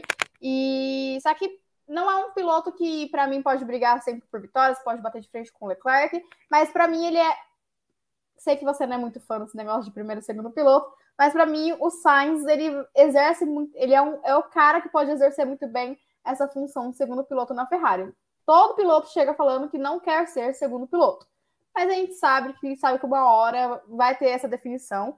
Então eu acho que o, o, o Sainz ele pode fazer muito bem na Ferrari o que é esperado do Pérez na Red Bull. Que ali todo mundo sabe que o Pérez é o segundo piloto, ninguém precisa chegar e falar abertamente. Então, acho que com, com o Sainz é algo parecido.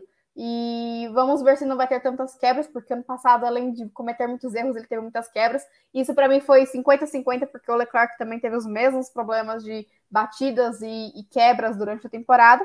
Então, é ver como o carro vai se comportar, como os pilotos vão se comportar e também como vai se dar essa briga interna dentro da Ferrari, porque apesar de eu achar que o, que o Carlos Sainz pode fazer muito bem esse papel de segundo piloto, uma coisa é o público achar isso, a equipe achar isso, porque nenhum piloto quer aceitar esse papel de cara. Então, vamos ver também se não vai ter nenhum atrito entre os dois durante a temporada.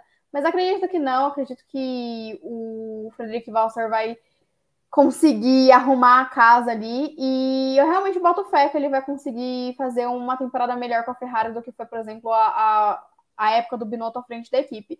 É... Acho que da Ferrari é, é isso. Não, eu realmente tenho mais que nada a acrescentar. É, você citou a questão do Binotto, até vou colocar aqui no chat a pergunta da Gabriele, que está aí no, é, com a gente interagindo, perguntando se o problema do carro da Ferrari tem a ver com o Binotto tendo desenvolvido ele até maio. É, olha, Gabi, honestamente, acho que não. Não sei você, Bia, queira comentar. Honestamente, acho que não, porque, é, querendo ou não, né, tipo, o carro ele passa pela mão de muita gente ali dentro da equipe, né? É, e essa questão do desenvolvimento, né? Ela já é, ela é uma coisa que já vem carregada durante o ano inteiro, né? Então, é, não acredito que seja é, necessariamente um problema assim o Binotto, até porque a questão do desenvolvimento do carro, né? De, a questão, a parte técnica, e isso é importante. Nós destacamos muito isso aqui no passado. A parte técnica do Binotto sempre foi o ponto forte dele, né? A Ferrari ela tem uma retomada técnica que nos últimos anos que passa pela mão do Binotto. A grande questão relacionada ao Binotto foi de, da, da, do, da posição dele como chefe, né? Em questões de estratégia, de erros que a Ferrari cometeu, de momentos em que a batata assou e ele não soube apagar o fogo. É, acho que mais ou menos nesse sentido, porque a, a parte técnica sempre foi um lado forte do Binotto, né? Então, não acredito honestamente que esse seja o problema. E você, Beatriz? Concordo, assim, embaixo tudo que você falou. O problema do Binotto foi o gerenciamento da equipe mesmo. É... Ele, como engenheiro mesmo, ele, ele elevou a Ferrari para poder brigar por alguma coisa. Então, acho que não. Acho que o problema da Ferrari é realmente a questão da construção do carro, que passa por muita gente. Mas assim, também não acho que a, que a Ferrari sejam, sejam problemas tão absurdos que não tenha como resolver. Acho que com algumas atualizações a Ferrari pode se impor melhor aí na temporada e, quem sabe, brigar por vitórias. Eu, eu não tô muito confiante que vai ter muita gente brigando por vitória esse ano, além do Verstappen, mas vai que, né? A gente tem que ter aquela esperancinha ali, né? Para que a temporada seja melhor. É... Bom, Beatriz, inclusive o Fábio aqui comentando que enterraram um bicho morto em Maranello. Alguém precisa benzer essa equipe. É, não é de hoje que a Ferrari anda sofrendo, né? É. É, bom, Bia, a gente vai falar dos outros destaques. Batemos uma hora agora nesse momento. Inclusive, agradecemos aí a, a toda a galera que está no chat comentando, né? Que está participando. Continue conosco aí nesta noite de segunda-feira.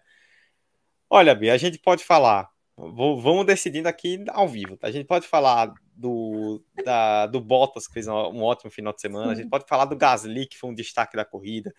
Tem a Williams, a gente pode colocar logo os novatos, é, McLaren. Escolhe Não. aí o que você quer falar logo.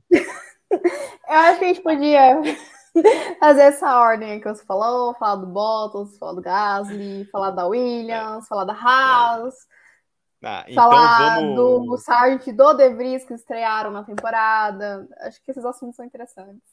Ah, tipo, faltou um estreante aí, tá? Mas eu não, entendi o, que você quis dizer. O Piastri vai estrear na Arábia Saudita, né? Enfim, adiar a estreia do menino. É, a gente espera que ele estreie na Arábia Saudita, né? Mas, é...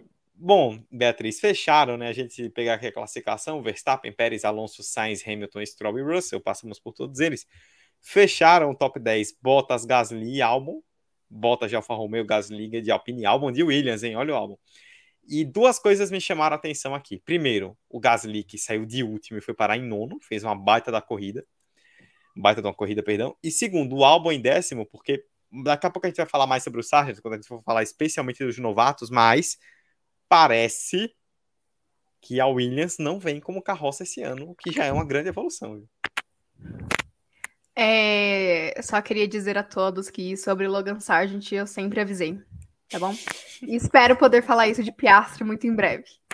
Mas falando ali do, dos três últimos que pontuaram, né? O Bottas discreto, me lembra muito Bottas do começo do ano passado, aquela coisa discreta, fazendo o trabalho dele ali aos poucos, conseguiu bons pontos aí para a Alfa Romeo. A Alfa Romeo parece ser um, uma equipe que vem com um carro mais seguro nesse começo de temporada em relação ao ano passado. E enfim, é... eu realmente, eu vou ser bem sincera com vocês, gente. Eu não, eu não. Quando eu vi, já estava lá em oitavo. Eu não sei dizer assim, tipo, nossa, o que foi que eles fizeram para estar tá ali, tá? Sei que estiveram foi importante aí para o começo da equipe. Agora, o Gasly. Gasly começou o ano muito mal. Sim, né? É, em termos de final de semana, tá, gente? É, a Alpine parece que começou mais uma vez com um carro difícil de pilotar. Ano passado foi. Ano passado não era nem que era difícil de pilotar, era que o carro se desmanchava. Ah, outra coisa aí para você atentar na Ferrari, porque na classificação começamos com bandeira vermelha, porque a Ferrari se desmanchou na pista. E a Alpine fazia isso ano passado, as peças começavam a voar do carro, e esse ano parece que eles começam com um carro difícil de pilotar. Então, o Gasly ele não consegue fazer uma boa classificação e acaba sendo punido, tendo a sua melhor volta deletada por ter cedido o, os limites de pista, se eu não me engano. E, e aí larga em último. Isso é complicado, né? Se começar ali o primeiro GP, você tem que fazer uma corrida de recuperação em uma pista que você tem que poupar pneu, enfim. Só que aí a Alpine, o que ela foi inteligente com o Gasly, ela foi burra com, com o Ocon. Mas enfim, é, ela para o Gasly logo que a janela de pit stop é, é liberada.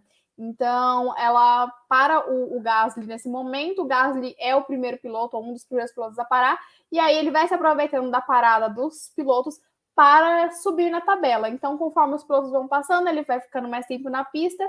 É... Ele consegue chegar em décimo, e aí na pista mesmo ele ultrapassa o álbum, em décimo primeiro, perdão, ele ultrapassa o álbum e vai parar lá na nona colocação. É claro que não foi só a questão da estratégia da Alpine que funcionou. O carro tinha ritmo, o Gasly conseguiu encontrar o ritmo para poder fazer é, com que essa estratégia desse certo. Então foi, foi uma coisa assim, né? A gente até comentava no grupo, é, eu e o Maurício, que tipo assim, a gente piscou, o Gasly estava em nono. Ninguém entendeu o que aconteceu, mas enfim, foi a questão da estratégia mesmo que funcionou muito bem e o ritmo de corrida que o Gasly conseguiu encontrar. E o Ocon recebeu três punições, e eu falei que o que a Alpine foi em. Seu microfone tá desligado, eu acho. Tava desligado, perdão. Eu ia falar que brincadeira o Ocon tomar três punições, hein? Tá louco. Sim, o Ocon tomou três punições, é... porque ele primeiro tomou o primeiro lá cinco segundos, e foi para os boxes, e em vez de já pagar a punição, a Alpine foi lá, trocou o que tinha que trocar no carro e liberou ele para a pista. Então ele tomou mais cinco segundos, aí depois ele tomou uma terceira punição, e nessa terceira punição, logo depois ele abandona a prova. Então, assim, foi extremo oposto. O Ocon ele conseguiu passar por Q3 na classificação, o Gasly foi o último, mas na corrida o Gasly conseguiu pontuar e o Ocon não terminou. Então a, a Alpine ela viveu realmente de semana de 8 e 80 com seus dois pilotos. É... Mas é interessante ver como foi a corrida do Gasly né? É, principalmente porque foi um para mim foi um fator surpresa. Gente já esperava que a Aston Martin fizesse alguma coisa, mas eu não esperava que o Gasly largasse de último e chegasse na zona de pontuação. É só para poder pontuar essa terceira punição do Ocon foi questão de velocidade no box, né? O Isso. limite de velocidade é 80, ele passou 80.1, brincadeira também, né? Pô, com aí por 0.1 o Ocon tomou uma terceira punição. É, pontuar, como você bem pontuou, né, a questão da estratégia do Gasly, né, que parou antes de todo mundo duas vezes e quando viu tava lá em cima, né? E, e o Bottas, acho que é interessante ver o Bottas começar bem, porque foi algo que nós comentamos aqui da pré-temporada. A Alfa Romeo saiu muito positivo. E o Bottas saiu uhum. falando muito bem do carro, falando que o carro estava bem estável e tudo mais. É, teve uma, um ótimo começo, né? Ele ganhou muitas posições logo na primeira volta, acabou subindo bem e foi se mantendo ali, ficou em oitavo. O Bottas é um piloto sólido, né? Ele é um cara que tem dificuldade em roda com roda, a gente já comentou isso algumas vezes. É, tem uma questão relacionada. É, algumas vezes sofre um pouco com ritmo, mas normalmente ele é um cara constante, né? Para uma equipe média, isso é suficiente para você conseguir bons pontos. O, o Fábio comentando aqui que o Ocon tá até agora no pit stop pagando punição. É, foi duro pro Ocon. O, o, é, o, ele tomou punição literalmente no, no, na, antes de largar, né? Antes de largar ele já tava punido. É, Beatriz, olha, assim, eu sei. Williams, a gente vai falar da Williams. eu sei que dói, que é triste para você. Williams. Muito, mas não, vou, não, não tem como fugir. Daqui a pouco a gente fala da Williams, que vamos falar do Sargent. Não tem como fugir, Beatriz. Olha, assim, eu tendo a achar que não vai ser isso que a gente viu o ano inteiro. Ano eu passado também. Come... certo. É, ano passado também começou muito mal. Vale lembrar, esse ano foi a segunda vez seguida que a, que a McLaren não botou os dois carros no Q3 no Bahrein. É, ano passado também começou mal e foi se recuperando aos poucos. A McLaren está prometendo atualização para Baku e tudo mais. Então, a, o próprio contexto dessa pista acabou é, prejudicando e tudo mais. Dito isso, tenebroso muito ruim. A gente viu uma McLaren que sofreu muito, o Piastri, que você disse, mal estreou, o Norris teve problema na corrida, e vale lembrar, o Norris, ele fez um, um ótimo qualifying pelo que o carro oferecia, 11 primeiro, o Norris ficou a isso aqui de não cair no Q1, né? O Sargent literalmente empatou com o tempo dele no, no Q1 e por 0,000 mesmo, realmente. O Norris, como fez a volta primeira, acabou se salvando. Fim de semana para esquecer da McLaren. Olha, eu também acredito que não vai ser isso durante a, a, temporada inteira. E eu geralmente sou a pessoa mais pessimista em relação à McLaren. Então, para mim, realmente tá achando que não vai ser assim a temporada inteira, porque quando teve ritmo de corrida ali na largada, o Norris mostrou que o carro pode ser promissor. Não para brigar lá na frente o tempo inteiro, mas para não ficar nessa situação de nesse limbo que a McLaren se encontra nesse momento. Porém, o carro, desde o seu lançamento, gente, essa temporada já não era promissora para a McLaren, porque desde o lançamento a equipe foi clara. A gente não tá com o carro que a gente quer. O carro tá ruim, tá? Na pré-temporada, a McLaren quase não andou. A McLaren não conseguiu coletar todos os dados que precisava. Então, ali na largada, o Norris consegue fazer uma boa largada, bom ritmo de corrida. O Piastri também largou bem. é, comentava com o Edu no off, eu tenho uma mania de ver o onboard de quem está estreando, e eu coloquei, obviamente, no onboard do Piastri para ver a largada dele. Ele largou bem, ele estava conseguindo um ritmo interessante. Só que você via que o volante estava muito complicado de virar, parecia algo muito duro para você conseguir guiar. E, enfim, a gente viu que o desgaste dos pneus ali também do Piastri não estavam dos mais legais. Enfim, é, foi chamado para os boxes, teve problema no, no, no volante. O... Foi para os boxes para fazer a troca do volante e aí o carro teve problemas elétricos e ele abandonou. Foi o primeiro a abandonar. Essa corrida nós tivemos três pilotos abandonando, abandonando Leclerc e Ocon, que já citamos, e o Piastri, que foi o primeiro a abandonar por conta dessa falha elétrica no carro. E aí você vê que a McLaren, ela vem com problemas muito bobos. Tipo, é, na, na pré-temporada foram as aletas do, do, acima dos pneus que estavam soltando. Aí na corrida é a questão do, do volante que trava. Aí o Norris, que estava indo bem, começou a ter problemas. É... Ele estava precisando repor o ar comprimido ali do carro e o Norris parou simplesmente simplesmente seis vezes. Tipo assim, depois do primeiro problema que o Norris teve, que ele fez um pit stop, se não me engano, de mais de 11 segundos parado ali mesmo com a equipe, é, o Norris foi para a pista fazer teste, ele não foi mais correr. Então ele fez testes e mais testes, coletando dados da pista para a McLaren, porque não conseguiu fazer isso na pré-temporada, então desistiram da corrida do Norris. Colocaram ele realmente para testar o carro. E isso é uma coisa de in iniciante. Para mim, foi esse desempenho da McLaren ontem. Uma, um desempenho de uma equipe iniciante, e coisa que a McLaren certamente não é. Então, acredito que tem potencial para melhorar, mas eu não sei quanto vai melhorar. A única coisa que eu sei é que esse ano talvez a gente possa esperar mais os dois carros. Só que a McLaren, inclusive na, no Q3, ela continua com. No Q3, não, perdão, na classificação, ela continua com o mesmo problema do ano passado. Demora muito para colocar os pilotos na pista. Isso pode ser perigoso. Uma bandeira vermelha pode atrapalhar totalmente o, o caminhar das coisas. E igual você falou, a McLaren, ela, o Piastri caiu no Q1 e o, o Norris não caiu no Q1 também porque ele conseguiu fazer o tempo primeiro, porque faltou muito. Faltou ter feito a volta primeiro, no caso, para o Sargent tirar o Norris. Então a gente vê, no, no episódio de pré-temporada, eu falei que parecia unanimidade, assim, que todo mundo que acompanha a pré-temporada, que a Williams seria a última do grid. E aí a McLaren estava brigando para a para com ela. E sinceramente, depois eu fui para o onboard do, do Sargent e um Uno é mais rápido que a, a Williams na, na reta, com toda sinceridade. E não que a Williams seja um carro ruim, a gente vê que tem uma melhora muito significativa da temporada passada para essa, mas é um carro que ainda é lento, tem as suas limitações. A Williams é uma equipe que está tentando se desenvolver novamente. Só que a McLaren, é igual eu falei, acho que vai melhorar, mas eu não sei até que ponto é, a gente pode esperar tanta melhora. É, talvez eu aposte mais, por exemplo, numa Alpine, tem uma melhora mais significativa na temporada, igual foi ano passado, do que a McLaren. Mas para mim o que falta ali realmente é que é entender melhor a funcionar, é, como funciona o carro da McLaren. E o André Stella, tal qual o, o, o chefe da Ferrari, também tentou enxergar o copo meio cheio e falou: ah, o lado bom é que os mecânicos treinaram pit stop nessa corrida. Então, ah, tipo assim, ótimo.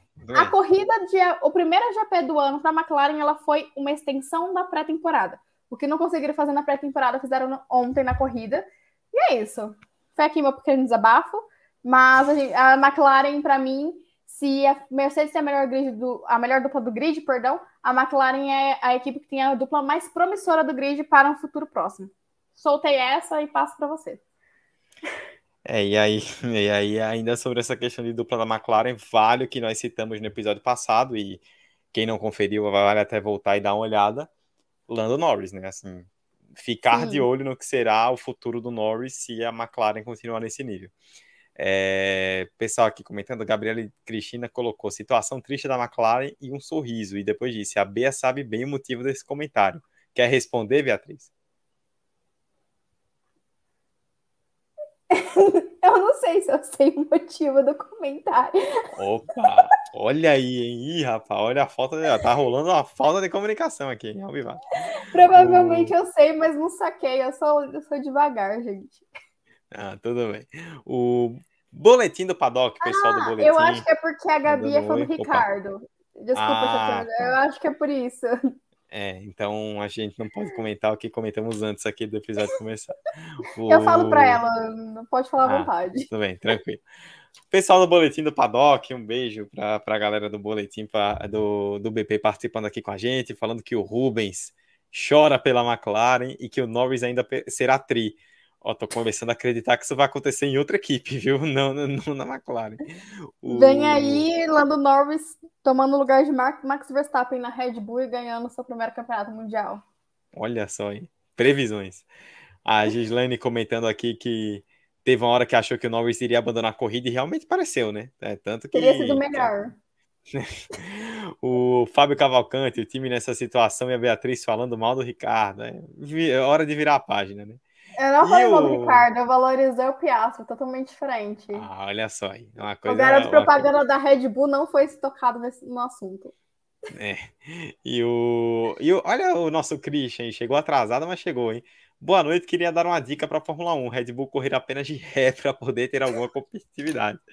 É, depois de Jeddah a gente vai vai vai, vai falar mais sobre isso. O, o Chris, inclusive, comenta aqui, ó, brincadeiras à parte, fez bem o Ricardo em sair da McLaren. Norris e Piastri vão se cansar e também isso pode acontecer. A culpa ali não é do piloto, longe disso. É, Christian, acho que no caso o Ricardo ele não saiu, ele foi saído, né? É diferente, né? Ele, ele gostaria de ter ficado, né? Mas foi saído da McLaren, né? Pra uma forma bonita de dizer que foi demitido. É... Bom, e o boletim aqui, o Rubens do boletim, comentando que a Beatriz citou, né? A McLaren fez teste de pré-temporada em pleno GP. Foi o, o, comentário final da Beatriz acho que é perfeito, né? O GP do Bahrein foi uma extensão da pré-temporada da McLaren, né? E o próprio André Stella reforçou, olha. Agora, ele meio que disse em bom, em, em, nas entrelinhas, ó, não esperem nada da gente no começo. Depois, lá para Baku, que é quando deve, é, é depois, ó, Beatriz é muito amarga. Depois lá para Baku, quando vierem atualizações, aí talvez a coisa melhore. Mas por enquanto vai ser. Sim, sim, sim. É, Bia, a gente falou agora do Piastre. Você pincelou um pouquinho o Sargent, acho que vale falar que foi o grande destaque aí desses três. E teve o Nick DeVries também, que chegou em 14 com a AlphaTauri. Os três novatos aí do, da Fórmula 1 que estrearam, né? O Piastri, como a gente já comentou, já passamos por ele, né? Não estreou, né? A verdade é essa. E De Vries e Sargent conseguiram fazer a corrida inteira, principalmente Sargent, esse que quem estava, você que é a grande defensora do Sargent, né? Quem estava na dúvida do que ele poderia oferecer, teve uma boa surpresa nesse final de semana. Sim. É, antes de falar do Sargent, falar do estreia, antes de falar do álbum. Acho que foi quem faltou pra gente fechar o top Por 10. Favor. O, o álbum, ele sempre consegue extrair coisas boas desse carro da Williams, né? O, o ele que teve uma passagem conturbada ali com o seu período com a Red Bull. É, no começo foi bem, depois, enfim, saiu do jeito que saiu é, ficou um ano fora e voltou muito bem. Ele casou bem com, com a Williams e ele sempre consegue, em momentos é, onde a, a, situação favorece ele, extrair pontos com essa Williams. Eu acho bem interessante o desempenho que o álbum consegue tirar desse carro. E aí, já puxando para o Sargent, é, o Sargent ficou em 12, foi o melhor bem colocado. E é, Calma, acho que eu falei besteira. Ele ficou em 12, foi o melhor estreante é, na, na, na, na, colocação. E, e ele ficou assim, algum, algum tempo considerável atrás do álbum, mas assim, um ritmo parecido. Para o primeiro GP, é algo interessante, porque ele não ficou tão longe do seu companheiro de equipe, não ficou tão longe da zona de pontuação. Já é um salto muito grande para o Williams em comparação aos últimos anos, que, enfim, Latifi realmente não conseguia acompanhar o ritmo de Russell e até mesmo do álbum. E o Sargent estreou muito bem. É, falo dele aqui desde antes da Williams falar que ele estaria na, na categoria. Quem acompanha o, o, o do Pitch Grid sabe, quem acompanha o Paddock da F2 também sabe, que eu boto muita fé no Logan Sargent, porque eu acho ele um piloto muito rápido e ele é talentoso. Ele precisa realmente amadurecer a cabeça ali para conseguir é, lidar com a pressão que o automobilismo gera. A gente sabe que a Fórmula 1 é um ambiente que está pressionando os pilotos o tempo inteiro por resultado. Às vezes pressiona até mais do que os carros podem realmente colocar como resultado ali para os pilotos. Mas enfim. É, gostei da atuação dele. Foi uma atuação segura, não cometeu erros, andou próximo do álbum, enfim. Foi o melhor bem, é, estreante no momento. E aí o De Vries. Eu tava com o pé atrás com o De Vries, eu vou aproveitar que o pessoal do BP tá aqui. Hoje de manhã eu escutei o podcast dele sobre a corrida. E aí o Rubens e a Débora, eles citam uma coisa interessante. O De Vries não foi muito bem na classificação e talvez isso tenha a ver porque o Sargent veio direto da Fórmula 2. O Piastri correu ano passado, então teoricamente veio direto da Fórmula 2 também. Só que o De Vries ele vem da Fórmula E, que tem um sistema de classificação muito diferente da Fórmula, da Fórmula 1. Fórmula 1 você vem ali para tentar sair para a pista e fazer a volta mais rápida. Na Fórmula E você anda um pouco mais, até né, os pneus são mais duros, então para você poder ter mais aderência, você anda um pouco mais. Então talvez isso possa ser uma coisa que o que atrapalha o Sargent nesse, nesse começo de. O Sargent não, o De Vries. Gente, já é 10 e meia da noite, minha cabeça tá, tá confusa, que eu acordei 5 horas da manhã para cobrir Fórmula 3 o final de semana inteiro. Desculpa.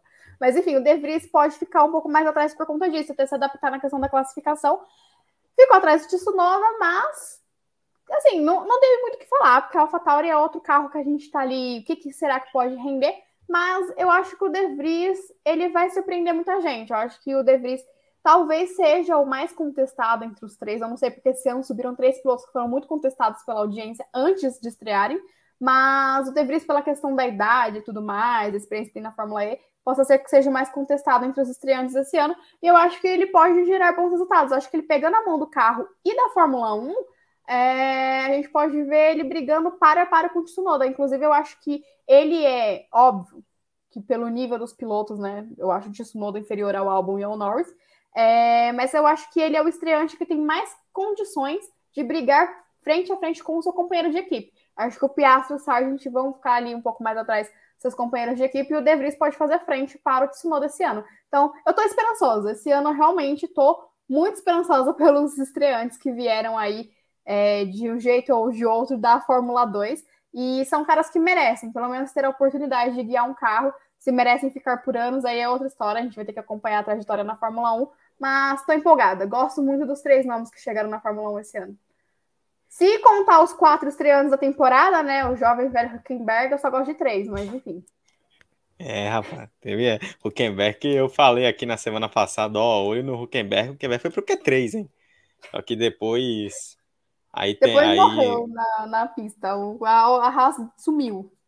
Foi, é, o Magnussen sumiu o fim de semana inteiro e o Huckenberg uhum. teve um. Ele foi tocado na largada, né? Se eu não estiver enganado, acho foi, que pelo. Foi, ele teve problemas na largada. Foi, e aí ele acabou tendo. Isso aí afetou o carro dele para o restante da corrida, né? Então foi complicada a corrida do Huckenberg. É... E o Magnussen estreia a qualquer momento no, no Fórmula 1 nesse ano. É, o Magnussen ano passado ele estreou com tudo, esse ano já não foi a mesma coisa. Ó, a Gislaine comentando aqui que tá realmente animada com a Williams esse ano, que o Logan Sargent foi muito bem, sim, e ainda arrisca dizer que ele vai ser o melhor novato do ano. É sobre o Sargent, assim, Beatriz, eu confesso que eu fiquei feliz porque no começo do, do campeonato, né, eu, eu acompanhei é, boa parte da Fórmula 2 ano passado, inclusive tá aí na, na tela, né, arroba da Beatriz, arroba paddock da, da F2 para vocês acompanharem tudo sobre a Fórmula 2, tá aqui embaixo, arroba paddock da F2. É, e, e, foi curioso porque assim, eu gostei do Sargent, eu achei ele um bom piloto. Só que eu fiquei um pouco na dúvida, tipo, até que ponto o fato dele ser americano não está influenciando nessa escolha da Williams. E fiquei com aquele pé atrás, assim, vamos esperar começar para ver como é que ele vai desempenhar, até porque o Albon foi um piloto que tirou muito do carro no passado e tudo mais. E fiquei positivamente surpreso. Eu não esperava que ele fosse se adaptar tão rapidamente. Então, gostei da estreia do Sargent. Acho que ele mostra algo promissor, né? E aqui o que a Gislaine comenta, né? A Williams finalmente tem dois pilotos e isso vai fazer uma diferença muito grande, né? No passado você só contava com um. É, a gente tem opiniões divergentes aqui no chat, bem divergentes, né? Porque o Fábio comentando que o Huckenberg vai conseguir um pódio esse ano. Tadinho. E o Christian logo abaixo comentou que nem a família do Huckenberg gosta dele. Então você vê que o pessoal tá bem dividido aí em todos os sentidos sobre o que esperar é, do, do Huckenberg. O, que horror, o, gente. Coitado do Huckenberg, hein, Christian? O, o BP comentando aqui, a, agradecendo a audiência da Bia. Pois é, ouçam também o podcast do Boletim do Paddock lá com o Rubens e com a Débora, fazem um grande trabalho. E o Sérgio Filho, um abraço para o Sérgio que chegou aqui agora, comentando: a Haas prometeu tudo e entregou nada. É, realmente. De novo. É, não, não foi. Esse ano passado a Haas começou empolgando, esse ano ela não ofereceu muita, mu, muitas alegrias, não. É, Bia, acho que a gente passou por praticamente tudo. Você quer comentar algo ou podemos passar para a base? Um, não, ah, só mais uma coisa para fechar a Fórmula 1. É, que a gente vê, tipo, a gente teve essa, é, essa diferença entre a Red Bull e o resto do grid, mas a gente vê que ali do meio do pelotão tá todo mundo muito junto, que é algo promissor desse regulamento. Então, é, vamos ver se, se o, essa briga no meio do pelotão, que eu acho que vai ser o grande ponto da temporada. Dito isso, podemos passar para a base, que eu tô aqui para isso. É, a Beatriz ficou aqui uma hora e 24 falando para agora chegar o momento que ela queria. Vamos falar da molecada, né? A base que estreou com tudo, Fórmula 2 e Fórmula 3 no mesmo final de semana, né? Que acaba com o sono da Beatriz, né? Beatriz pode ficar tranquila que na Arábia Saudita é só Fórmula 2, tá? Aí vai poder descansar é. um pouquinho mais. Aí vem Melbourne Mas... com os dois. Pois é. De madrugada ainda por cima. Mas vamos lá, isso é para depois. É... Vamos falar primeiro de Fórmula 2, depois a gente pontua a Fórmula 3. Fórmula 2 que teve um grande fim de semana do Ralf Boschung, né, que ganhou a primeira, ficou em segundo na, na segunda. O Theo Porcher, que ganhou é, a, primeira, a, a, segunda corrida, começa liderando o campeonato, né, para quem esperava que o Porcher realmente ia chegar forte esse ano, teve um bom chegou. indicativo. É, chegou, chegou é, forte olho nesse rapaz de barbado chamado Zane Maloney, gosto dele, bom piloto e fez um bom final de semana, né? Na, principalmente na corrida 2 acabou chegando ao pódio. E o Enzo Fittipaldi, né, que a gente esperava bastante, acabou acabou não tendo um bom fim de semana. Destaque também, vou destacar o, o Martins, né, o francês, que abandonou na segunda, mas fez uma baita corrida na primeira e chegou no pódio. Temos bons nomes aí a destacar. A gente sempre vem comentando que o que, o, que a Fórmula 2, a gente já vem comentando que prometia muito esse ano, tá prometendo, teve um bom final de semana e só antes de você comentar sobre a Fórmula 2, o Christian perguntou aí no chat, pode fazer uma pergunta assim sobre você quiser, Christian, que aí no final a gente responde. Vai lá, Beto. Bom, Fórmula 2 você já deu um bom prospecto, então vou para alguns dados aí da Fórmula 2. O Bosch 1 venceu após 95 corridas, 7 anos na Fórmula 2. Ele é um cara que todo mundo que acompanha a base não queria que estivesse no grid, porque tá na hora, né? Eu sempre falo isso aqui: Fórmula 2 não é campeonato para se construir carreira, é campeonato para você se mostrar para o mundo para criar uma carreira. Enfim. Mas ele teve seu momento de glória colocando a Campos, que é uma das equipes mais tradicionais do grid, no pódio, na vitória, né? É, depois de quatro anos, inclusive a última vitória da Campos na Fórmula 2 foi é, em 2019 com o Jake Aitken. Então, essa foi a primeira vitória da Campos também a, na Fórmula 2 após a morte do fundador do, da equipe, que é o Adrian Campos, que é um, um ex-piloto de Fórmula 1 e um cara gigante para o automobilismo de base. Descobriu caras gigantes, pique o Palu, que hoje é campeão da Indy. Enfim, o Bosch 1 ele foi vencedor da Sprint Race e foi segundo colocado na corrida principal no domingo. O Porsche já começou dominando o final de semana na pole, ele ficou a 7 décimos do segundo do Vitor Martins, que foi o segundo colocado. Porsche fez uma volta voadora de 1.40903, então foi muito rápido. É, ele baixou em 5 décimos o seu tempo, que ele também foi mais rápido do treino livre. Na corrida sprint, ele acabou não conseguindo gerenciar bem os seus pneus, mas, e aí acabou em quinto lugar, que foi uma ótima posição também, porque ele largou de décimo. É, quem teve uma ótima corrida sprint foi o Martins, que é o companheiro de equipe do, do Porsche e que é o atual campeão da Fórmula 3, que é um cara que vale muito ficar de olho. E sim, gente, é Martins, tá? Não é Martins, o cara, o sobrenome dele vem de Portugal, então é Vitor Martins. Daremos os nomes certos das pessoas. E, enfim, gente, esse ano o grid está muito promissor. Eu tô muito animada para a Fórmula 2, porque a gente tem pilotos experientes que prometem muito e os que chegaram na Fórmula 3 também prometem muita coisa. É, destaque aqui, eu vou deixar também para o outro piloto da Campus, que é o Kushmaini, que ele chegou em sétimo na corrida sprint. A corrida sprint pontuou os oito primeiros na Fórmula 2 e ele chegou em quarto no, na corrida é, principal, largando lá de trás. E o Bochum foi segundo, largando de décimo. Então a Campus vem com um pouco um começo promissor. Só que para mim não tem quem consiga acompanhar o ritmo do Porsche. A arte tá voadora. E o Porsche esse ano ele vem com um ponto para mim de destaque, que é o que faltou para ele, principalmente na reta final da temporada passada, que é o mental. Ele tá com o pé no chão, ele sabe o que ele tem que fazer, ele sabe que ele não pode abusar e ele sabe onde ele precisa melhorar. Então, para mim, isso é um ponto principal. Eu, eu, realmente acho que o Porsche chega como um dos grandes favoritos, mas é que nem eu falei, esse ano tem muito piloto bom, então talvez a disputa seja mais acirrada. E aí vamos falar do Zane Malone. Zane Malone foi incrível na corrida né, principal. É, a, Campo, a Campos não, perdão, a Carlin, ela teve problemas na classificação. Ela não teve ritmo de classificação. O Enzo Fittipaldi largou em 13º e o Zeni Malone ainda errou sua volta, além de não ter ritmo de classificação, então ele largou em 18º. De 18º, o Zeni Malone e o Enzo Fittipaldi vinham fazendo uma boa, um bom trabalho de equipe. E aí, quando eles se encontravam em décimo e décimo primeiro, se não me falha a memória, perdão, na corrida de domingo, né, corrida longa, o Dani Malone tinha ritmo, o Dani Malone soube administrar muito bem seus pneus. Na Fórmula 2 a gente também tem parada obrigatória, a gente tem uma parada obrigatória, né, na, na corrida de domingo, e ele soube administrar bem o, o, seu composto, coisa que o Enzo não conseguiu fazer. E quando ele começou a tomar ritmo, é, ver que o ritmo do Dani Malone era melhor que o dele, e começou a tomar um sufoco, ele abriu o rádio e falou para a equipe, ó, fala para o Dani Malone que a corrida é grande, e a gente precisa poupar pneu. Gente, isso não existe. Isso aí, isso aí já é constrangedor na Fórmula 1. Na Fórmula Exatamente. 2. Exatamente. Isso é ridículo. Gente, Fórmula 2 não existe jogo de equipe. Tá? Se na Fórmula 1 já isso acontecer, na base não acontece. Ali, cada um que tá ali pagou uma fortuna, um absurdo para estar naquela equipe. Então, assim, não tem essa coisa de eu vou beneficiar o Enzo pro, ou o Malone. Não tem isso em qualquer equipe, tá?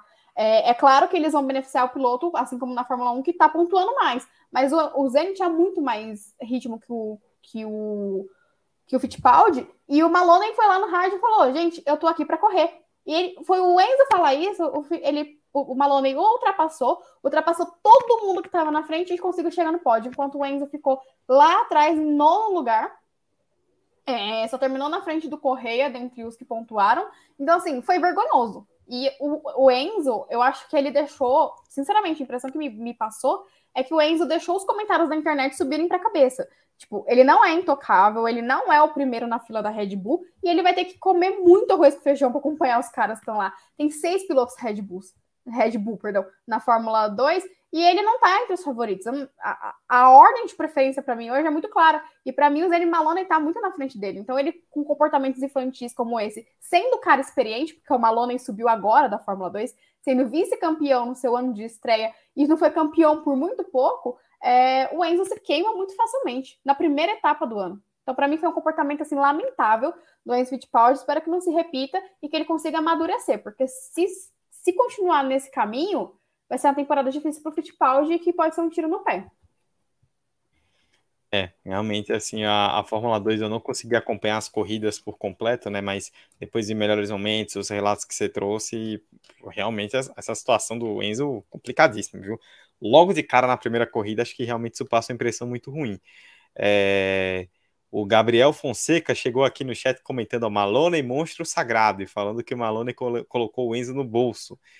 O Christian sempre brincalhão falando aqui que o, a Malone e Rihanna, dois dos cinco moradores de Barbados. É, rapaz, o, assim, o Malone, a chance dele superar a Rihanna como o maior barbadense da história é quase zero, né? De, de posto que a Rihanna é, mas se o Malone chegar na Fórmula 1 já vai dar um grande passo. É, o, a Gislaine comentando aqui que o Malone foi grandão, é realmente. Malone fez uma baita corrida. E o Fábio comentou: quem não torcer para o Bruno e Marrone depois desse fim de semana é maluco. O Barbadiano é bom demais. Depois ele colocou um asterisco com o Zene Malone. Eu, Beatriz, é, Bruno e Marrone é um apelido que realmente existe no, no, no, no, no brasileiro ou foi o Fábio que acabou errando aí e colocou o asterisco? Ou ele criou o apelido agora, Fábio? Por favor, nos atualize, viu? Eu acho que ele criou agora a brincadeira do Malone, Marrone, sabe? Foi trocadilho, mas eu nunca vi ninguém chamando. Pode ser que tenha, mas é. nunca vi, não. Por, por favor, Fábio, nos atualize aí no, é, do, da, da piada que eu particularmente não peguei. É, além da Fórmula 2, tivemos a Fórmula 3 e com um final de semana bem interessante para o Brasil, né? Na primeira corrida, Caio Collet foi para o pódio, com o Pepe Martins vencendo, e o nosso Colapinto, né? A dupla brasileira aí, no, dupla sul-americana, né? No pódio, com o Colapinto em segundo e o Collet em terceiro. E na segunda corrida, Gabriel Bortoleto do Brasil, para alegria do padrinho Fernando Alonso, que estava lá tirando foto, filmando. Alonso é um tiozão, né? Com a molecada. Bortoleto venceu, para quem não sabe, o Bortoleto ele é, ele é, ele tem, é, ele é orientado é pelo Fernando Alonso, né, agenciado pelo Alonso. Venceu a corrida 2 e com a soma das pontuações está na liderança do campeonato, né? Superou o Gates, o alemão que ficou em segundo justamente na corrida 2 também. Começa bem o Brasil na, na Fórmula 3, né, Bia? Ah, com certeza. A Fórmula 3 foi uma grata surpresa. Eu não estou nem um pouco satisfeita com o grid da Fórmula 3, que por muito tempo vinha sendo melhor que o da Fórmula 2. Nós temos 17 estreantes e a maioria é bem abaixo do esperado. Mas a gente tem nomes muito bons como Gabriel Bortoleto. E eu falei isso no episódio da pré-temporada, que era um cara pra gente ficar de olho. Claro que vencendo a primeira corrida, sendo o segundo colocado na, na classificação, é, na quali mesmo para a corrida de domingo, é algo que empolga. É um início muito bom. Mas, enfim, o Bortoleto é um cara que eu boto, é, tipo assim, para mim, do Brasil, dos representantes do Brasil na, nas duas fórmulas aí, é o que mais me dá esperança. E o Alonso foi o cara que saiu mais feliz do Bahrein. Porque no sábado, quem ganhou a corrida foi o, o Pepe Martí, que é um piloto espanhol da Campos. Foi um final de semana incrível para Campos. O, o Martí fez uma corrida incrível, conseguiu a liderança com, é, da prova, conseguiu ali ultrapassar o Colapinto que fez relargadas absurdas. Colapinto está muito seguro para essa temporada também. A academia da Williams agora, então acho que o, o Colapinto está bem encaminhado aí para o seu futuro. Mas o Pepe Marti, que também é agenciado pelo Fernando Alonso, venceu a corrida principal, algo que. Principal não, a corrida sprint, perdão, algo que não era esperado. A pole ficou por conta do italiano Gabriele Mini, que é da, da academia da Opinião, um cara que tem, temos que ficar de olho. É, e o Bortoleto, ele foi o segundo colocado, brigou para para com essa pole. É que o melhor tempo dele acabou sendo deletado por, por exceder os limites de pista, mas o Bortoleto chega muito bem, muito bem mesmo, surpreendendo muita gente. E aí o Collet, né, que a gente não sabia muito o que ia acontecer com ele esse ano, se ia ficar na Fórmula 2, se ia para o se ia para a Fórmula 2, para o X, se ficava na Fórmula 3, acabou ficando, se transferiu da MP para a VAR. Ele e o Colapinto fizeram uma troca, né? O Colapinto sai da VAR, vai para MP, eles, o Caio Collet sai da MP, vai para VAR. E conseguiu um pódio, é, ficou em terceiro lugar. Teve problemas, poderia ter sido uma corrida sprint melhor, mas ele fez um bom, um ótimo resultado. É, só que na corrida de domingo ele foi tocado na largada, teve outros toques durante a corrida, então não conseguiu pontuar. Foi uma corrida mais conturbada. E aí no, no domingo, Gabriel Bortoleto venceu a corrida principal. Ele foi muito inteligente. Ele ultrapassou o Gabriel Mini logo na largada. É, conseguiu se manter a uma boa distância, aproveitando as brigas que se desenharam atrás dele. E teve um safety car. Normalmente, safety car, o Gabriel Mini foi penalizado e em 5 segundos, então ele sabendo disso, ele não atacou para poupar os pneus e venceu na estratégia. E o Oliver Gold é... foi segundo, um ótimo começo para a Trident. A Trident na Fórmula 3 ela é muito boa, ela é bem diferente da Trident da Fórmula 2. E quem fechou o pódio foi o Dino Beganovic, piloto da Ferrari, piloto Prema, que para mim pode ser o nome da Prema esse ano, que é a Prema que é atual campeã da Fórmula 3 é, na temporada. Tivemos aí uma chuva de punições durante o final de semana. Gabriel Bortoleto já está com dois pontos na carteira, porque a corrida sprint dele foi, um final, foi uma corrida assim para se esquecer. Então ele se mostrou muito maduro para a corrida de domingo, porque ele poderia ter se abalado com o que aconteceu no sábado. Ele errou bastante, teve muitos toques com companheiros de equipe, é, companheiros de equipe não, companheiros de grid, e conseguiu superar isso para vencer no domingo. Então realmente um começo muito promissor. Primeira vez na história que dois pilotos brasileiros vão para o pódio no mesmo final de semana na Fórmula 3 e pela primeira vez que um piloto brasileiro é líder da Fórmula 3, claro, sempre salientando que é a primeira rodada, primeira etapa, mas é um começo muito, muito promissor mesmo. E o Bortoleto segue aí na, na liderança da, da Fórmula 3, porque na base a gente tem ponto para o. Ah, não, não, não, já ia falar besteira, ele não foi o pole, ele tá, tá ali por conta da sua vitória mesmo, porque na, na base a gente tem ponto, dois pontos para quem faz a pole, e, mas não foi o caso do, do Bortoleto. É, enfim, Espero não zicar Bortoleta, como eu tenho fama Opa.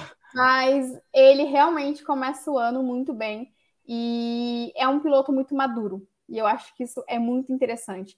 Porque por todas as categorias que o Bortoleto passou, ele teve vitória. Ele não é um cara que, que é multicampeão, mas eu acho que o Bortoleto ele tem tudo para ser aquele tipo de piloto que faz o que é necessário na Fórmula 4, na freca, e quando ele precisa realmente vencer, se mostrar para o mundo, ele faz bem feito.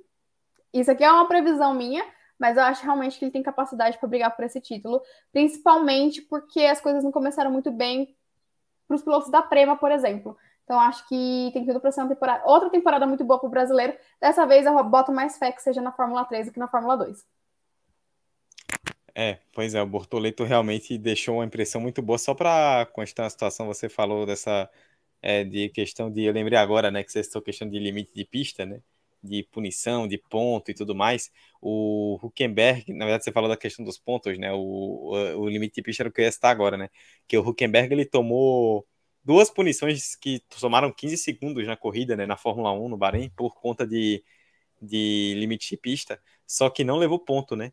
Que era uma postura que a FIA estava tomando até o ano passado, inclusive o pessoal até lembrou do caso do, do, do Oliver Cadwell, né? Na Fórmula 2 que no Bahrein ano passado ele sozinho tomou sete pontos só de limite de pista. Então, é, o, o próprio CEO da Fórmula 2 na época bateu muito nisso, né? Falou que era um absurdo e tudo mais. E agora eles não estão dando mais ponto por conta de limite de pista, né? Estão dando punição em tempo mesmo. É, olha, a Gislaine aqui, a Gislaine fala do Malone, né? Esse eu já passei, falando que o Alonso ficou todo orgulhoso dos crias da base. Ficou mesmo, ficou, foi bem legal ele lá no pódio. Fábio Cavalcante falando que vai forçar o apelido do Bruno Marrone até virar. Continue aí, Fábio, no chat, sem problema algum. Não, Gabriel Malone merece mais. Respeito. Zane Malone merece respeito. Olha só, Gabriel Fonseca falando que o borboleta tá demais. O, o Esse é o apelido do borboleta na internet, gente. Ah, de então, tá borboleta. Tá e o, e o Christian comentando aqui, eu não estou iludido com o Bortoleto, não. Só gostaria de saber quem vai vencer primeiro o campeonato, Max ou Gabriel. Olha, o brasileiro não pode dar um centavo de empolgação que ele já chega daquele jeito. Cara, a Fórmula é... 3 termina em Monza, então eu espero que seja o Bortoleto, porque eu não quero chegar em Monza com o Verstappen já campeão da temporada. É, pois é. O... Ó, o Christian perguntou aqui, vamos voltar, estamos com uma hora e quarenta, já vamos encerrar, mas antes disso, o que o Christian pediu para fazer uma pergunta no chat sobre Fórmula 1, vou até colocar. E vale a gente comentar sobre isso rapidamente, né? Porque havia expectativa durante a última semana, né, Beatriz, de que o Drogovic pudesse correr, acabou não se concretizando, o Stroll correu. E aí o Christian fala: tem a impressão de que o Drogovic está fazendo um networking muito bom, com várias amizades, ficando, entre aspas, amigo das pessoas certas. Além disso, ter corrido bem, no caso na pré-temporada. E aí o Christian pergunta se isso faz com que ele tenha uma vaga, nas palavras dele, praticamente garantida ou já encaminhada para 24 não acredito muito nisso, Christian, mas antes vou deixar para a Beatriz para ela comentar. Não, eu concordo com você. É... Para mim, a situação do Drogovic é o seguinte: o Drogovic ele demorou muito para se mostrar para o mundo. Quando o Drogovic surgiu na Fórmula 2 em 2020, aquela temporada que ele chega com a MP e ganha corrida sim, sim, e fica no top 10, as pessoas que estavam por trás da carreira do Drogovic não deixavam ele aparecer para o mundo. E isso atrasou muito o Drogovic. Lá em 2020, ele teve chance de ingressar em academia e ele não quis. Muito por conta do gerenciamento, a gente sabe que isso passa muito por outras pessoas. E aí, quando o Drogovic começa a se mostrar para o mundo, que foi ali no seu terceiro ano, que ele já chega muito contestado na, na Fórmula 2, porque os terceiro anistas têm essa condição de chegar muito pressionados para, assim, para serem campeões, Porsche vai viver isso durante o ano todo. Enfim, é, foi um pouco tardio. O Drogovic ele não conseguiu se colocar no lugar certo na hora certa, diferente do Sargent, que foi muito contestado, mas que ele está na Fórmula 1 hoje porque ele esteve no lugar certo na hora certa, diferente do Drogovic. É, talvez, a única coisa que me dá uma esperança de talvez o Drogovic tá, estar na Fórmula 2, eh, da Fórmula 1, desculpa, em 2024, é a questão da AlphaTauri. Se ninguém da academia convencer, que eu acho muito difícil, o Drogovic teve conversas com Helmut Marko, então talvez, quem sabe, ele não seja uma opção, porque é sempre bom salientar que o Drogovic não está preso na Aston Martin, igual alguns pilotos de academia acabam ficando com suas equipes. É, o contrato dele é bem redondo sobre isso. Mas eu acho que por mais que esse networking é, coloque ele em evidência, tem pilotos hoje que têm preferência. Por exemplo, em 2024 para 2025, eu acredito que tem muita chance, se o Porsche for campeão, ele pegar a vaga do Joe, se o Joe não desempenhar bem já para essa transição, porque a partir do ano que vem já não é mais Alfa Romeo, é Sauber, e ele é piloto Sauber. Então, assim, tem muito essa questão também dos pilotos estarem no lugar certo na hora certa, com o Drogovic deu tudo errado nesse sentido. Ele não soube estar nos momentos certos e agarrar as oportunidades. Não coloca essa culpa nele, até porque o menino é, é um, era um garoto quando surgiu a oportunidade. Então, isso também é muito culpa de quem estava por trás da carreira dele. Mas tem que ter esperança, porque para mim o Drogovic hoje é a maior esperança do Brasil na Fórmula 1 é, nos próximos anos. É um baita talento, merecia sim estar na Fórmula 1.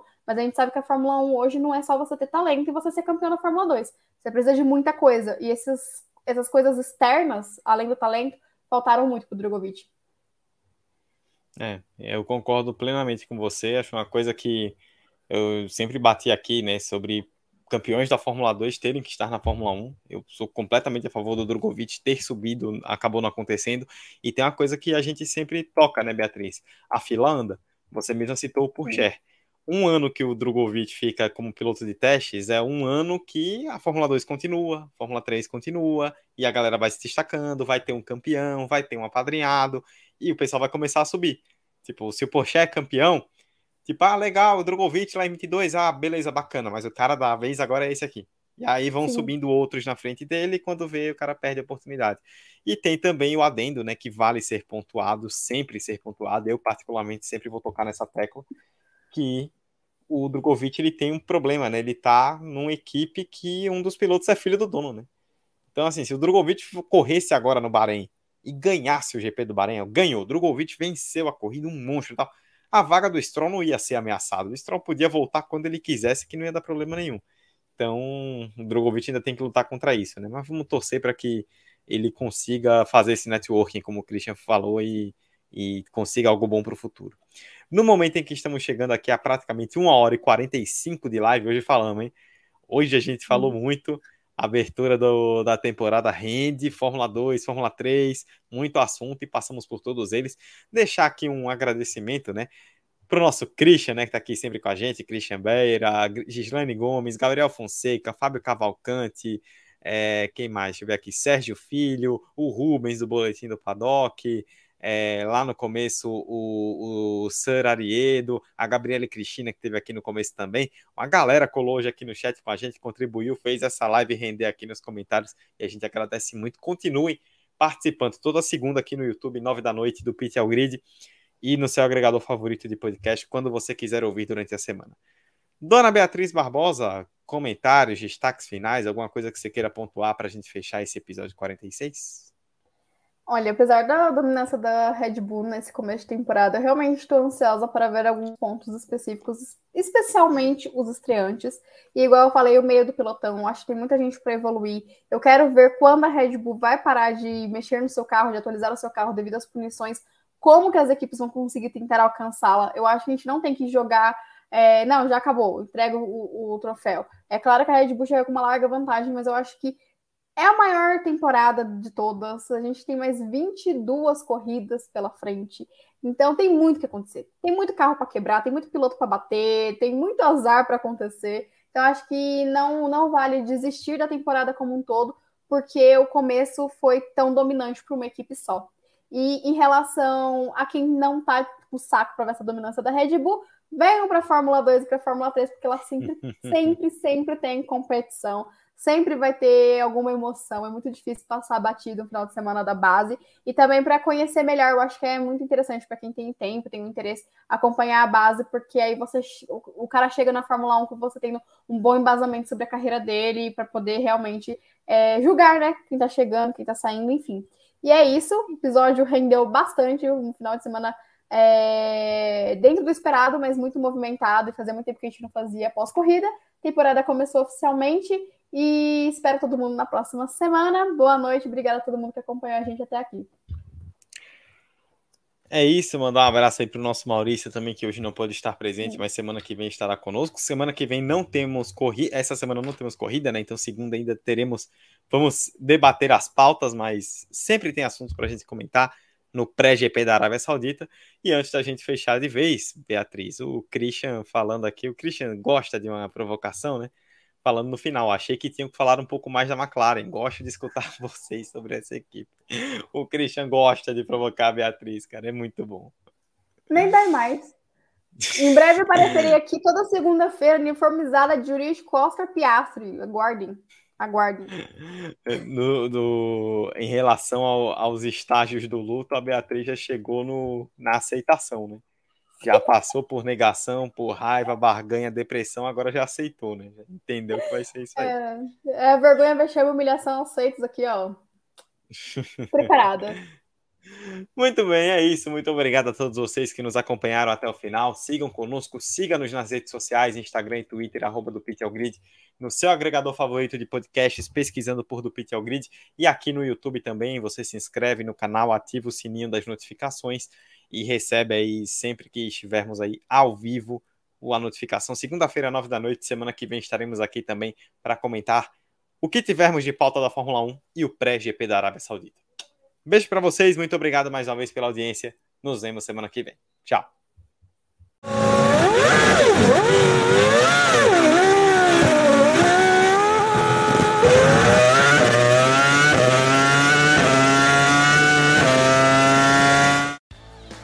Do Pit ao Grid, um podcast semanal sobre Fórmula 1, inteirinho para você. Vem acelerar com a gente?